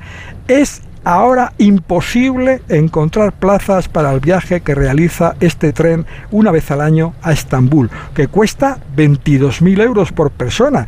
Quien esté interesado debe reservar ya para el 2024, para el año que viene, cuando el Venice Simplon Orient Express tendrá competencia.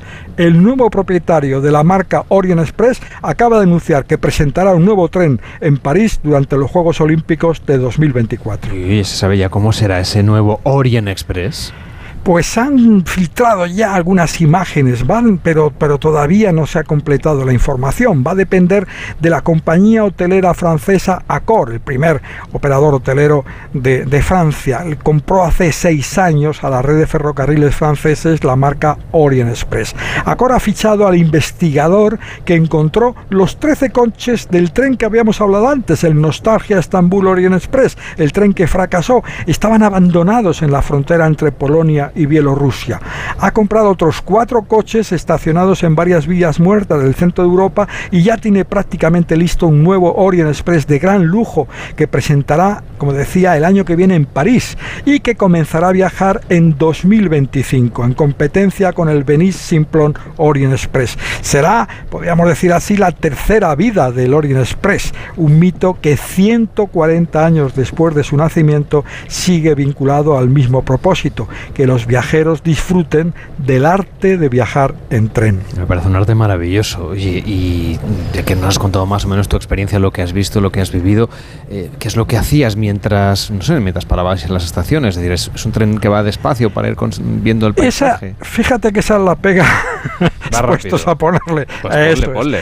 Esa es la puestos a poner una pega. Fíjate que James Sherwood, este que hablaba, el promotor de, de este tren, que, que este ahora mismo sigue, sigue activo en, en las vías europeas, quería inicialmente que hubiera sido eh, lanzado por una locomotora de vapor, pero eh, salvo en Bélgica, el resto de los países se negó, porque claro, tiene que circular por las mismas vías que van el resto de los trenes, y si lo hace despacio, pues provoca un jaleo tremendo en las vías de trenes convencionales de Europa. Así que va rápido. Eh, eso es, digamos, el, que lo podemos llamar el, mayor de los problemas, el mayor pega que le he visto yo a tu tren. Por lo demás, bueno, tienes que entender que no es un tren de lo que podíamos llamar que puede tener todos los lujos que puede llevar un tren. Yo probablemente el tren más lujoso que he viajado es en China, por la calidad del, compartimento, del aire acondicionado, de las imágenes en los vídeos, Hong Kong. No, no, no. Este es un tren que lo que intenta es que tengas la sensación de viajar en un tren de hace 140 años y es un tren en el que cuida sobre todo los panelados, la madera y que tiene, como decías, muy pocas paradas. Prácticamente el tren eh, va del, casi del tirón de París a, a, Venecia. Antes el tren tenía un enlace que iba de Londres por los Pullman con el Eurostar hasta París, por Calais, pero el, el Brexit también ha apartado. Nos ha fastidiado el plan, Mariano. Sí, sí, ya no podemos salir de la estación Victoria de la que salía Agatha Christie, que luego cruzaba en, en barco el Canal de la Mancha. Entonces ahora desde París, el gran momento, como decía, es primero el bar donde se reúnen a primera hora de la tarde la gente pues para, para escuchar esas melodías, para tomar una copa, casi todo, una buena parte del ambiente lo crean los propios viajeros que como digo yo se visten especialmente para este momento y, y luego eh, la cena, que es ese momento especial donde también, bueno, tienes una carta con vinos de 1.300 euros si te apetece entrar en esos territorios, tienes caviar 50 gramos a 500 euros el, el paquetito, en fin, y muchos son lujos especiales, pero vinculados a esa época antigua. Cada coche de, este tren tiene una historia que te lleva a más, de, a más de 100 años, a los años 20. Algunos de esos vagones, pues bueno, me recuerdo que uno fue utilizado por el rey Carol de Rumanía para escaparse con su amante, otros por los príncipes europeos. Es un tren muy, muy especial que también incorpora una pequeña tienda donde, ¿qué es el objeto más vendido de esa tienda? Pues no podía ser otra cosa el libro Asesinato en el Orient Express, versión original, edición especial para el tren de Agatha Christie. Bueno, pues ya que estamos aquí, ponnos un poquito de música en el Orient Express para despedir esta sección porque a partir de la próxima semana, aunque no hemos empezado ya o no habremos empezado para entonces la nueva temporada, sí que regresaremos a la dinámica habitual de esos viajes por todo el mundo sin necesidad de ir en ferrocarril, aunque no descartamos ¿eh? subirnos a algún tren esta temporada, seguro, Mariano. Bueno, pues hemos contribuido, yo creo, Carlos, si te parece, a ese propósito del Orient de, de, de, de recuperar y animar el arte de viajar en tren. A mí me encanta viajar en tren, como ha quedado demostrado. Bueno, pues llévanos a donde tú nos digas a través de la música. Venga, pues el Orient Express tiene su propia banda sonora, la de las películas que han llevado la novela de Agatha Christie al cine, pero me he permitido elegir un tema que tiene el ritmo que le gustaba a Agatha Christie, que decía, me encanta el alegro con foco del tren. Bueno, este tema, ese alegro con foco, lo he encontrado en Mystery Train, Tren Misterioso, una canción que han grabado los Doors, Paul Simon, Ricky Nelson, Neil Young y Tom Fogerty de la Creedence Clearwater y que sigue siendo inolvidable, la versión que más me gusta, de Elvis Presley, Mystery Train.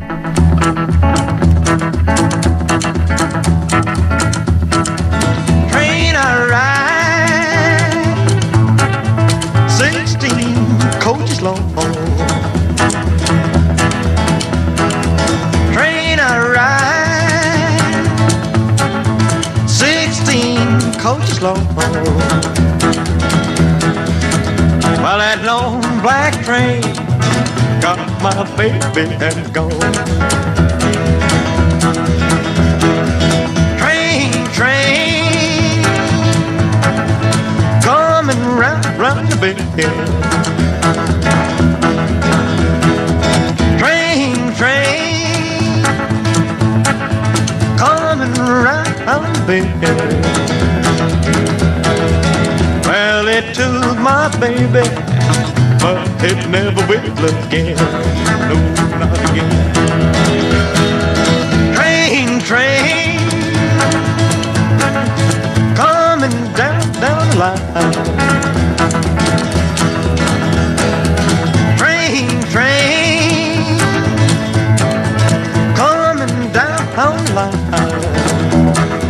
Gente Viajera, sábados y domingos a las 12 del mediodía, con Carlas Lamelo.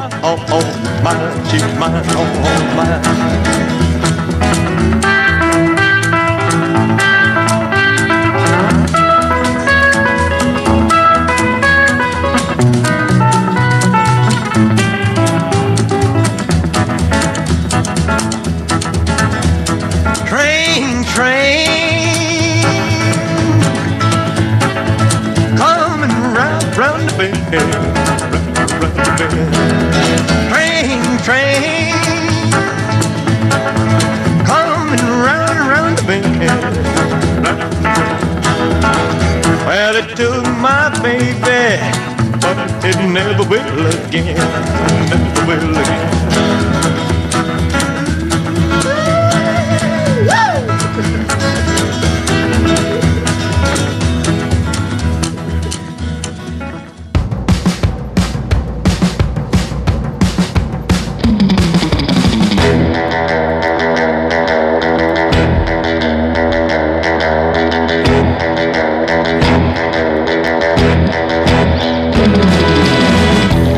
Mejores compañeras que podemos tener si decidimos dar la vuelta al mundo es una cámara de fotos. A través de la fotografía capturamos momentos, capturamos luz, capturamos lugares, capturamos historias también, como las que se esconden a veces detrás de cosas muy cotidianas como la cerveza.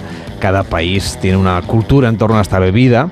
Hay lugares del mundo donde es religión, otros donde prácticamente no se consume. Por eso fotografiar desde los campos de lúpulo hasta que la cerveza llega a la copa es toda una experiencia, la misma que llevó a Miguel Rivas a visitar más de 20 países y 600 cervecerías para capturar con su cámara las historias que hay detrás de la cerveza. Miguel Rivas, ¿cómo estás? Muy buenos días. Este proyecto se llama The Beer Trekker. Eh, hace justo una década que viajas por el mundo capturando la cultura que hay en torno a la cerveza. ¿Qué es lo que has encontrado por ahí? Es correcto, sí. Comencé hace 10 años ya y bueno, aquí seguimos tratando de buscar historias. Háblanos de alguna de las que hayas descubierto.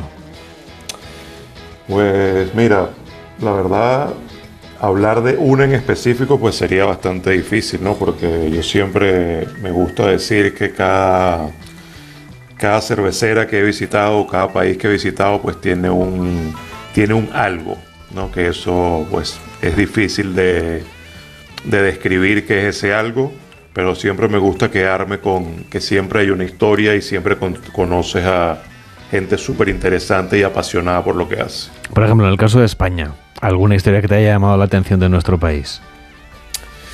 Miren, en España ya tengo varios años eh, viniendo acá eh, y sí, bueno, ahora que mencionas España, pues me he conseguido bastantes, bastantes sitios y proyectos súper interesantes. Si tuviese que resaltar un par, pues te diría que uno que conocí este año, de hecho, eh, estuve en Semana Santa en el País Vasco, en Donostia, en San Sebastián, y conocí unos chicos que tienen un proyecto que se llama Meta, y están haciendo unas cervezas increíbles, o sea, cervezas eh, tratando de utilizar bastantes ingredientes locales, eh, tratando de utilizar la propia eh, levadura de su entorno, y me pareció súper interesante lo que están haciendo, las cervezas son muy buenas, eso me encantó. Y otro proyecto también que conocí el año pasado en Asturias, es un proyecto que se llama Dúa, y es una cervecera local de, de, de Asturias que están haciendo cervezas con escanda de,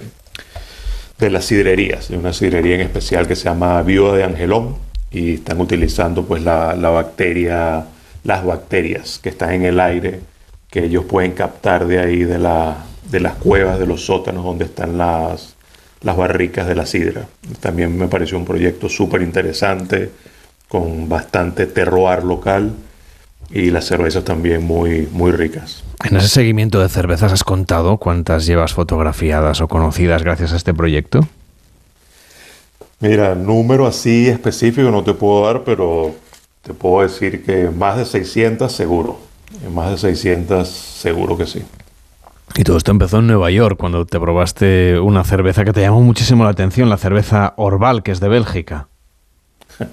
Correcto, sí. eh, bueno, el proyecto como tal comenzó en Bélgica, de hecho, pero mi andadura así de una manera seria, que quise interesarme un poco más en el en todos los detalles, no solamente de, de tomarme la cerveza, sí, fue en Nueva York cuando recién estaba mudado a Nueva York. Y desde entonces que te cambió prácticamente la forma de vivir, ¿no? No sé si la vida, pero sí al menos tus rutinas como fotógrafo. Sí, o sea, de verdad que fue un viaje bastante interesante porque eso, como te digo, comenzó con, con eso, con una cerveza. Yo tenía un hermano que trabajaba en un bar en Nueva York, un bar francés, y él fue el que me dio a probar esta cerveza que hacían lo que hacen, eh, monjes en las abadías trapistas, y fue esa que mencionaste, Orval. Y a partir de ahí, pues me abrió un espectro, ¿no? En cuanto al sabor de las cervezas y, y querer investigar un poco más y aprender un poco más sobre todas estas cervezas. Y bueno, 10 años más tarde me fui a Bélgica a visitar estos monasterios trapistas. ¿Y qué tal la vida en esos monasterios? ¿Cómo es? Cuéntanos tú que has estado allí.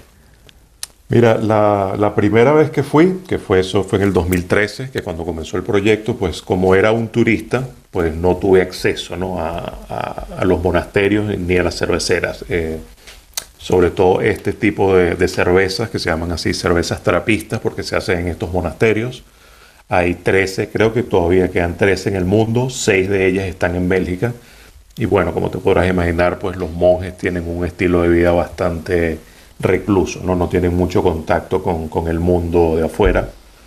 Eh, Pero cinco años más tarde, cuando fui en el 2018, que de hecho regresé porque quería, uno, celebrar el quinto aniversario de mi proyecto y también quería ver si había habido alguna evolución de, de la cerveza en los sitios que había visitado. En esta visita me invitaron a, tres de los monasterios, dos en Bélgica y uno en los Países Bajos, en Holanda.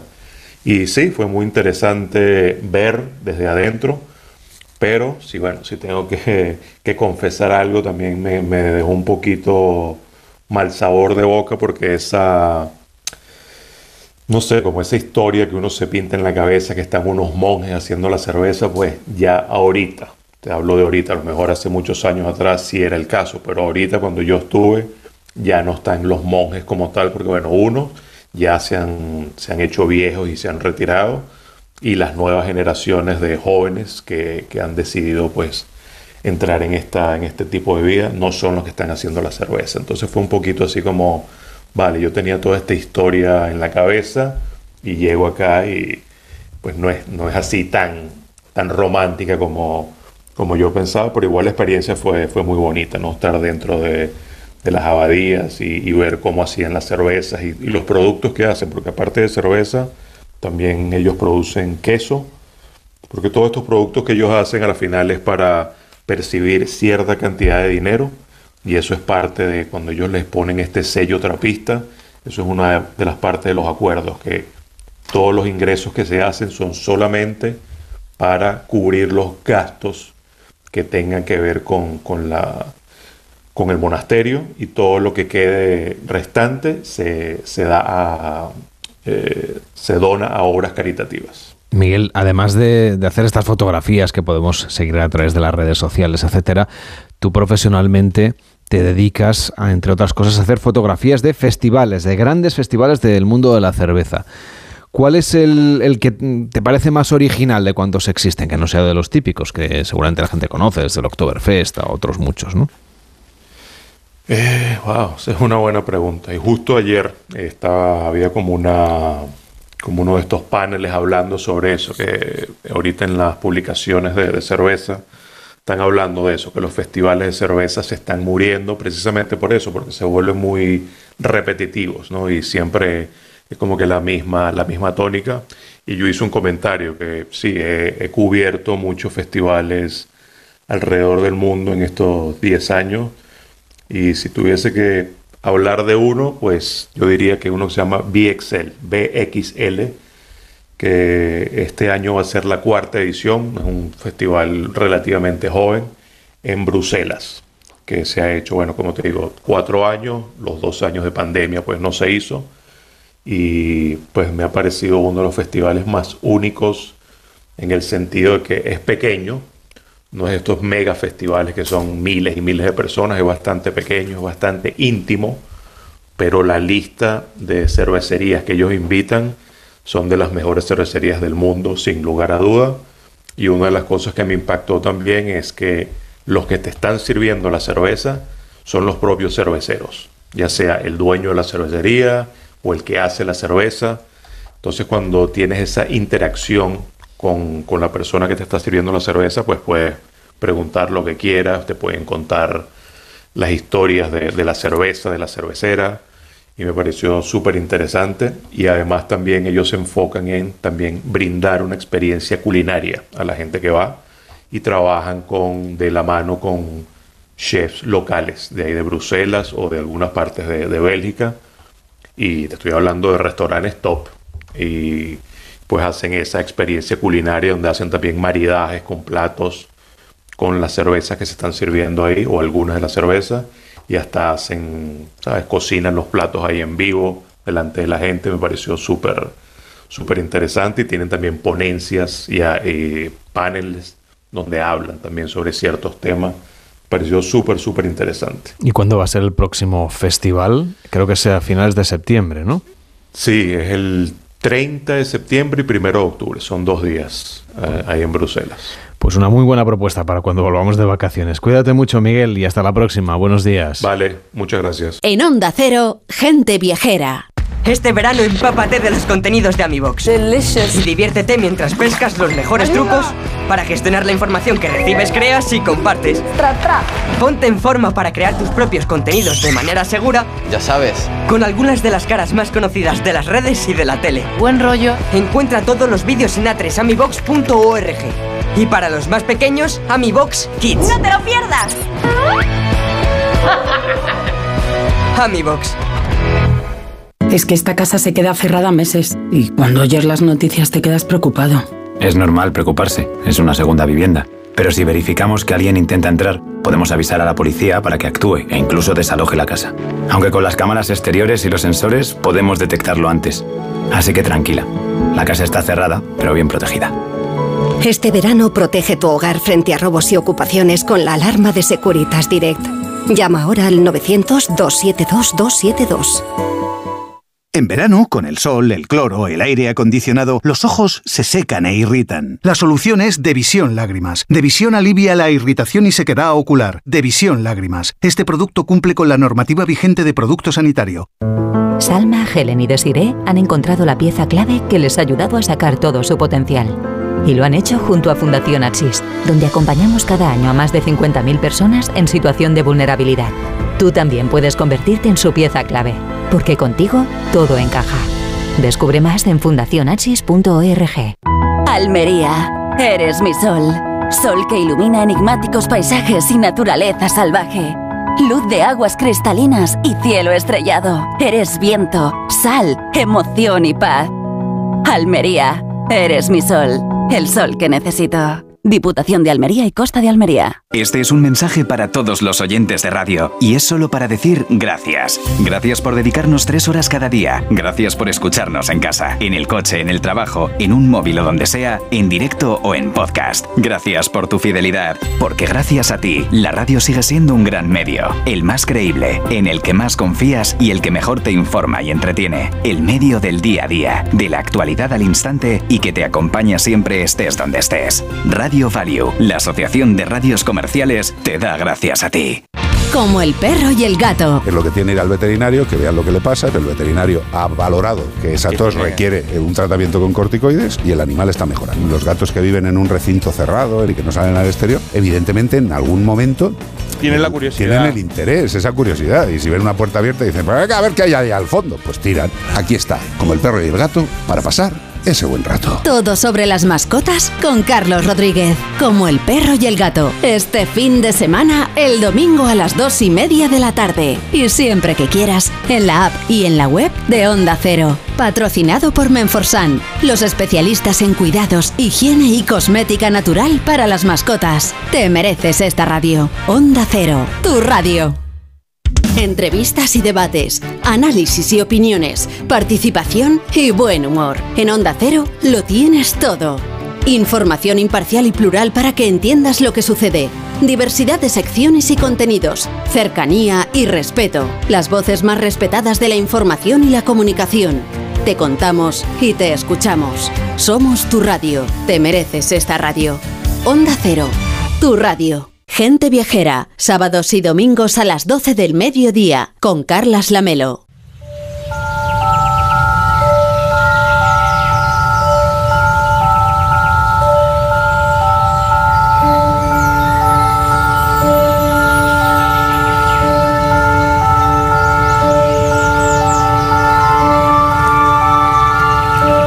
Nuestro es un país de leyendas, de mitos, de historias que se han ido transmitiendo a través de la tradición oral. Algunas de estas leyendas están recogidas en el libro La España Mágica de Pedro García Cuartango. ¿Cómo estás, Pedro? Buenos días.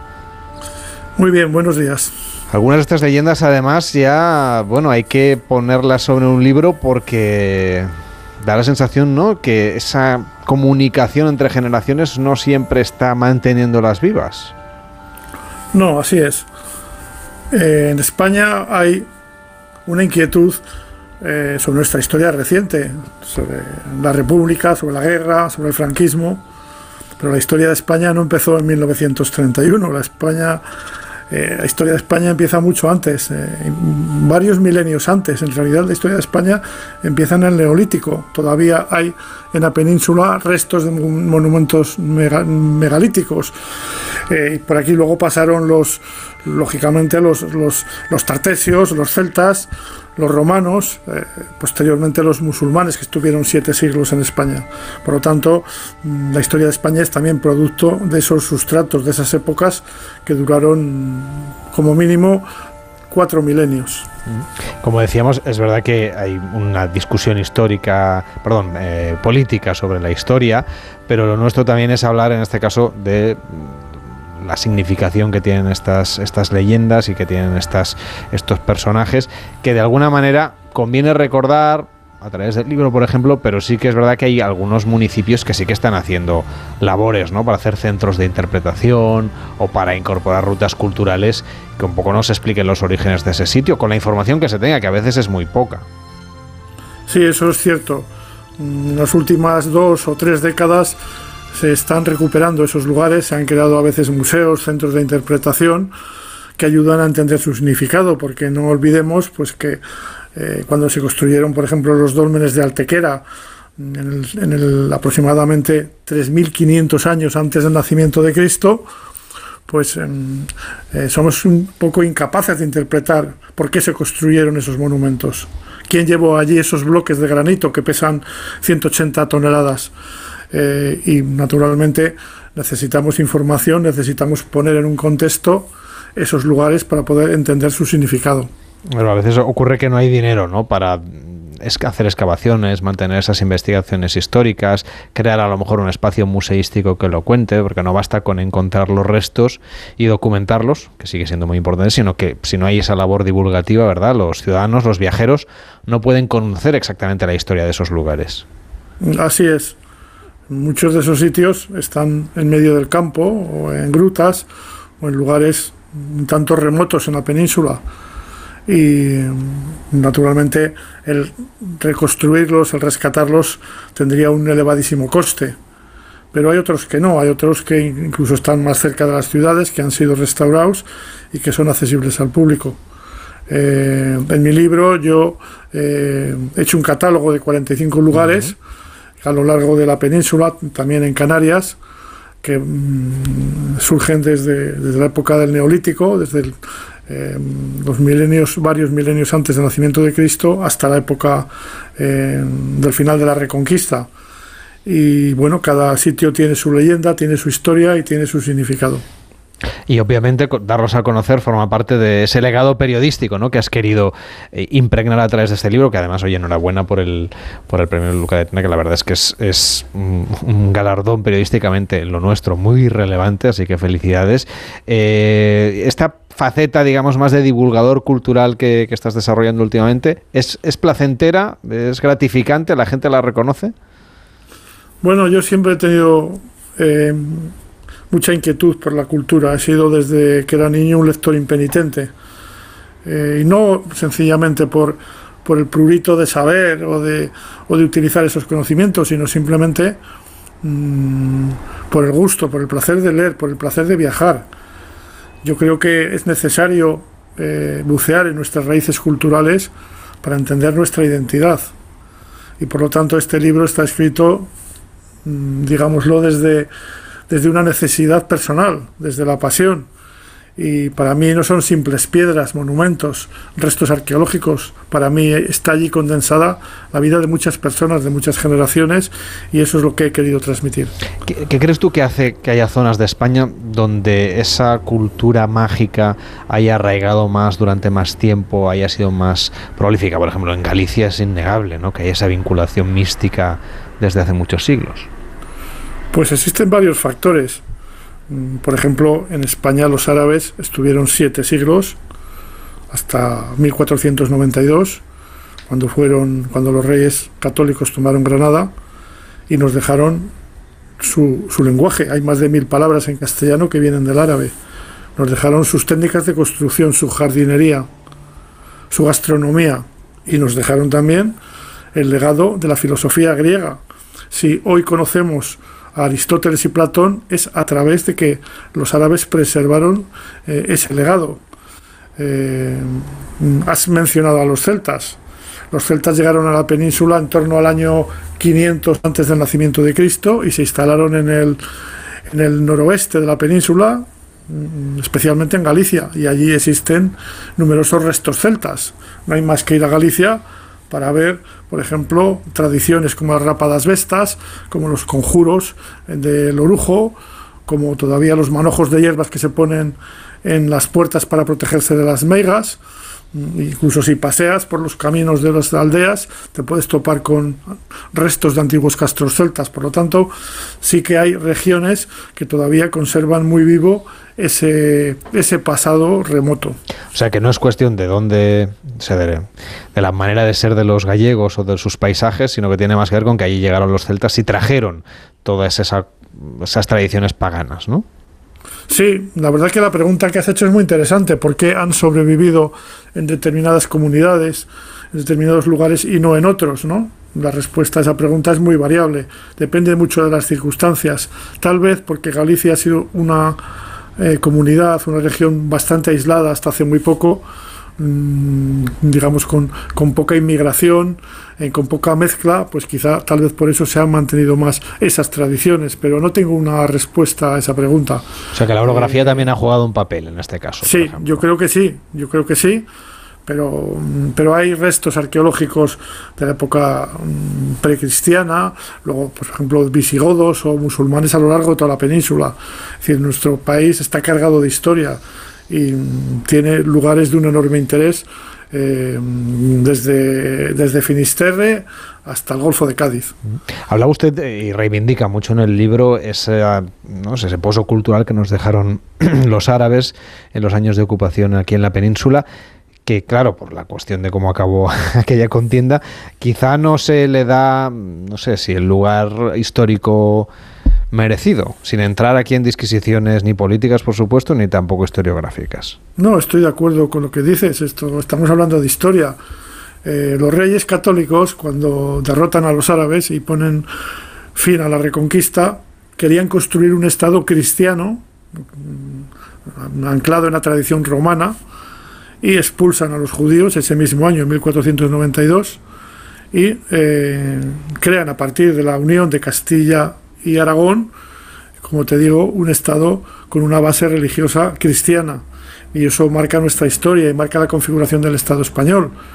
Mm, eso produjo que los restos que había en España de la cultura árabe y de la cultura judía fueran proscritos eh, pero a pesar de todo, a pesar de los siglos que han pasado, todavía no hay más que rascar un poco en determinados lugares, ciudades, para ver que siguen existiendo eh, esos, ese legado que nos dejaron árabes y judíos. De su libro habla de un, de un grupo social histórico, de un pueblo, que son los tartesios, que eran los más viajeros, seguramente de los que menciona. Como esto es gente viajera, le voy a preguntar por ellos, porque además hay cosas que sabemos, pero todavía hay grandes incógnitas. Los investigadores siguen tratando de averiguar, entre otras cosas, por ejemplo, cómo llegaron a España, si entraron por el norte o por el sur.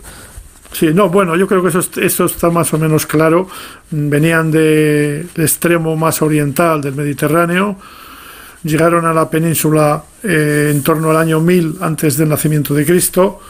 Existen vínculos claros entre los tartesios y las culturas cretácicas, las culturas de Creta, la cultura minoica y se establecieron en la zona que hoy es Huelva, Sevilla, Badajoz, donde se han hallado abundantes restos arqueológicos. Eh, los tartesios eh, construyeron probablemente el templo de Santipetri, el templo que había en Santipetri dedicado a Melcar. Eh, se consideraba que ese islote junto a Cádiz marcaba el fin del mundo, el fin del mundo civilizado, más allá del estrecho de Gibraltar no había nada, estaba el Hades y allí se dedicó un templo a Melkart, que luego fue un templo romano y que por cierto visitaron primero Aníbal, donde juró vengarse de los romanos, y más tarde Julio César. A ellos se les atribuye también esa lucha del humano contra el toro aunque sea de una forma muy diferente de lo que luego ha evolucionado la tauromaquia.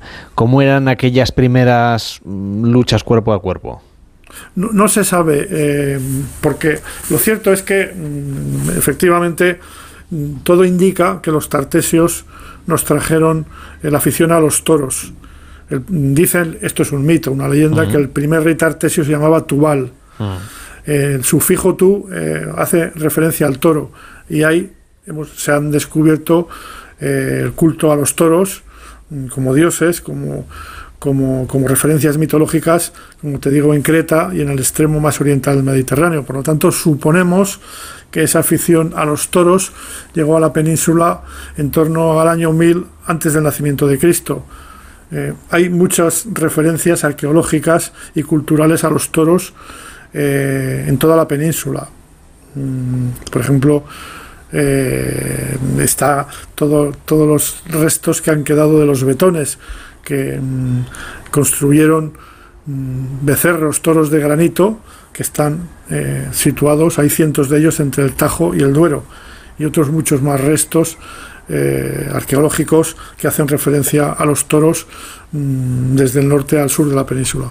Su libro es fruto de varios viajes a algunos de estos puntos, ¿no? de los que hablamos, de estos eh, centros un poco de magia, eh, de las supersticiones, de los rituales que usted ha, ido leyendo y documentando. ¿Cuál es el que le sorprendió más por insólito? Bueno, quiero precisarte que cuando yo hablo de magia, que me parece correcto el uso del término, la concibo un poco como los griegos, que consideraban que la magia era una relación entre las personas y las cosas y el mundo de la naturaleza la magia era una forma de explicar el mundo, no era una superstición. Lógicamente, mm, los griegos o los tartesios mm, tenían que explicar pues, los fenómenos como la muerte, como las cosechas, como eh, la fertilidad, mm, acudiendo a la magia, ¿no? Y por lo tanto, cuando uno bucea en esos restos arqueológicos, se topa con ese mundo mágico. ¿Qué, son, ¿Qué me ha sorprendido más? Pues hay muchos monumentos que te podría citar, ¿no? Eh, la verdad es que me difícil, me resulta muy difícil. Pero por ejemplo, hay, una, no sé, la, de, la del colacho que todavía no sobrevive, es decir, que, la gente la sigue practicando, no sé si mayoritariamente, pero... No, no, sí, sí, todo el pueblo, todo el pueblo, vamos, eso es sagrado. Es un pueblo muy pequeño, de cientos de habitantes, varios cientos, en, Burgos, en Castrillo de Murcia, está cerca de Burgos. Y esa tradición se remonta, yo lo he intentado investigar y no he llegado a una conclusión clara, pero creo que se remonta a la época de los visigodos, probablemente en torno al siglo VI, VII eh, después de Cristo. La tradición consiste en que cada año sale a la calle un diablo vestido de amarillo con una cola de caballo y persigue a los niños. Los habitantes de Castillo de Murcia colocan en sus calles colchones y depositan sobre esos colchones a los recién nacidos, a los niños que han nacido ese año y el colacho salta sobre ellos. ¿Cuál es el, significado del rito? Pues no lo sé, pero probablemente es un rito de purificación, es un rito mm, que se practicaba en el pasado para proteger a los niños de los males, del demonio y bueno, pues es muy interesante, ¿no? Y tiene además una altísima participación popular. Es una tradición muy arraigada en ese pueblo que está, como te digo, muy cerca de Burgos. ¿Hasta qué punto es una mirada antropológica su libro sobre lo que ocurre en España? Sí, es una mirada antropológica. Yo te diría que prácticamente el 100%, ¿no? Por todo lo que te vengo explicando. Es que al final la historia tiene que mucho ver con la, y la arqueología con la antropología. Cuando uno estudia a los griegos a los romanos, pues al final se está acercando a la naturaleza del hombre. Estamos indagando sobre cómo eran esas personas que vivieron hace muchos siglos, que poblaron la península y que nos dejaron su tradición, su historia. Por lo tanto, mi libro tiene mucho que ver con la antropología en ese sentido, ¿no? La antropología en el sentido más amplio. La antropología es una indagación sobre la naturaleza humana y yo creo que ese es el interés que puede tener este, este libro mío. Ya que te tengo aquí, vamos a hablar de Miranda de Ebro, el lugar en el que naciste. Vamos a plantear a los oyentes un viaje a Miranda de Ebro o a su entorno, sea un viaje mágico o no. Bueno, yo nací en Miranda de Ebro, de una familia ferroviaria. Me gusta decir en broma que antes de andar ya estaba subido en los trenes. Bueno, está bien, un gran viajero entonces. Eh, sí, bueno, he viajado bastante por mi profesión, ¿no? Claro. Pero mm, enlazando con el tema de Miranda, por allí hay muchos lugares que merece la pena visitar de carácter mágico. Me voy a referir solamente a uno de ellos, a Ochate. Ochate es un pueblo abandonado en el condado de Treviño. Eh, es un pueblo que padeció tres pestes a finales del siglo XIX y principios del siglo XX. Mm, Toda la población del pueblo murió a causa de esas pestes. Y lo más curioso del todo, lo más enigmático, es que los pueblos de los alrededores, pueblos situados a 5 a 6 kilómetros, eh, no sufrieron la peste, solamente se concentró en ese lugar. Eh, ahora queda una especie de torre y restos de las casas, eh, porque el pueblo lleva deshabitado pues casi un siglo. Eh, lo curioso es que en los años 60 y 70 se hicieron distintas expediciones a ese lugar para grabar psicofonías. Eh, se dice que allí, en la torre, en el lugar donde están enterrados los habitantes, se oyen las voces de los muertos y se aparecen espíritus. Incluso hay un episodio misterioso de un investigador conocido que falleció allí de un infarto. Y por lo tanto hay toda una leyenda en torno a ese lugar como un lugar maldito. Eh, yo invito a, a que tenga curiosidad, a que se acerque allí y lo vea con sus propios ojos. Pedro, ha sido un placer. Este rincón sí que no lo conocíamos, así que ha sido estupendo poder hablar de él y, por supuesto, de tu libro, esa España mágica que recoge Pedro García Cuartango en su libro y que además nos invita a hacer varios viajes por nuestro país. Hasta la próxima. Buenos días. Hasta la próxima, un placer. Gente Viajera, el programa de viajes de Onda Cero con Carlas Lamelo. Onda Cero, Madrid. Un día descubres que tienes humedades en techos, paredes, están por todas partes. ¿Qué puedes hacer? Llama a Murprotec. Llama al 930 1130 o entra en murprotec.es. Si con las humedades te las tienes que ver, ¿qué puedes hacer? Llama a Murprotec. 930 1130. Murprotec. Cuidando tu hogar, cuidamos de ti. Solucionesconhipoteca.com. Préstamos desde 10.000 hasta 3 millones de euros. ¿Necesita liquidez? ¿Necesita dinero hasta la venta de su casa? ¿Necesita un préstamo para cancelar deudas o un embargo? Solucionesconhipoteca.com. 91 639 9407. Préstamos desde 10.000 hasta 3 millones de euros. Solucionesconhipoteca.com. Grupos Eneas. Las vacas Angus y Wagyu del Ganadería Organic comen pastos naturales reforzados con una mezcla de higos secos y pasta de aceite de oliva virgen extra. Es una carne increíble. Y como queremos que la pruebes, te llevamos del campo a tu casa dos solomillacos de 300 gramos, un chuletón de un kilo y cuatro hamburguesas de 150 gramos por solo 89 euros. Todo Angus Eco de Organic. Haz tu pedido 910 2010 910 2010 o en carneorganic.com. Organic, la mejor carne del mundo. Quiero un auto que me mole. Nuestra oferta es enorme. Yo mi coche quiero tasar. Nadie le va a pagar más. Si en la huellas quieres buscar, filtra, encuentra y ven a comprar. El de Sevilla de Perlas me va. Te lo traemos de saldo está. 15 días para probar, mil kilómetros para rodar. Ocasión Plus. 98.0 Madrid.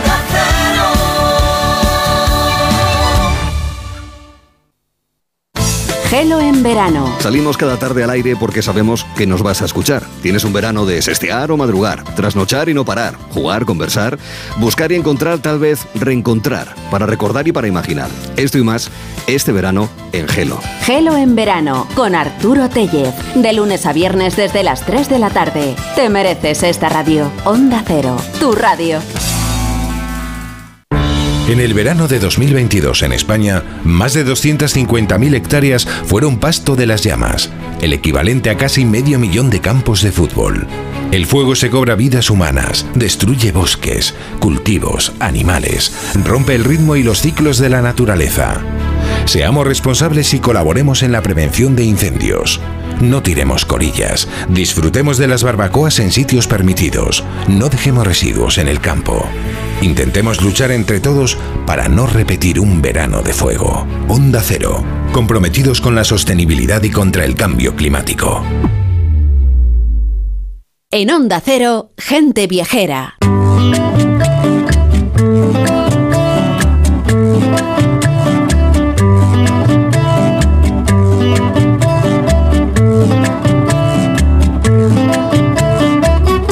Cha cha cha. La próxima semana volvemos. Será ya el primer fin de semana del mes de septiembre, todavía temporada de verano en Onda Cero. Ya saben que la programación, la nueva programación, la nueva temporada llega el lunes, día 4 de septiembre, pero nosotros ya le pondremos el broche final a esta temporada de verano el próximo fin de semana, viajando a lugares insólitos y dándoles ya ideas también para sus próximas escapadas. Por ejemplo, vamos a hablar del mundo de las pizzas o de los desayunos con cuchillo y tenedor, que es una propuesta muy curiosa que ha sorprendido a Víctor que nos va a contar aquí la próxima semana. Incluso un viaje a Egipto o conoceremos España sin límites. Propuestas de turismo activo por nuestro país. Esto y otras más historias aquí en Gente Viajera. Feliz tarde de domingo.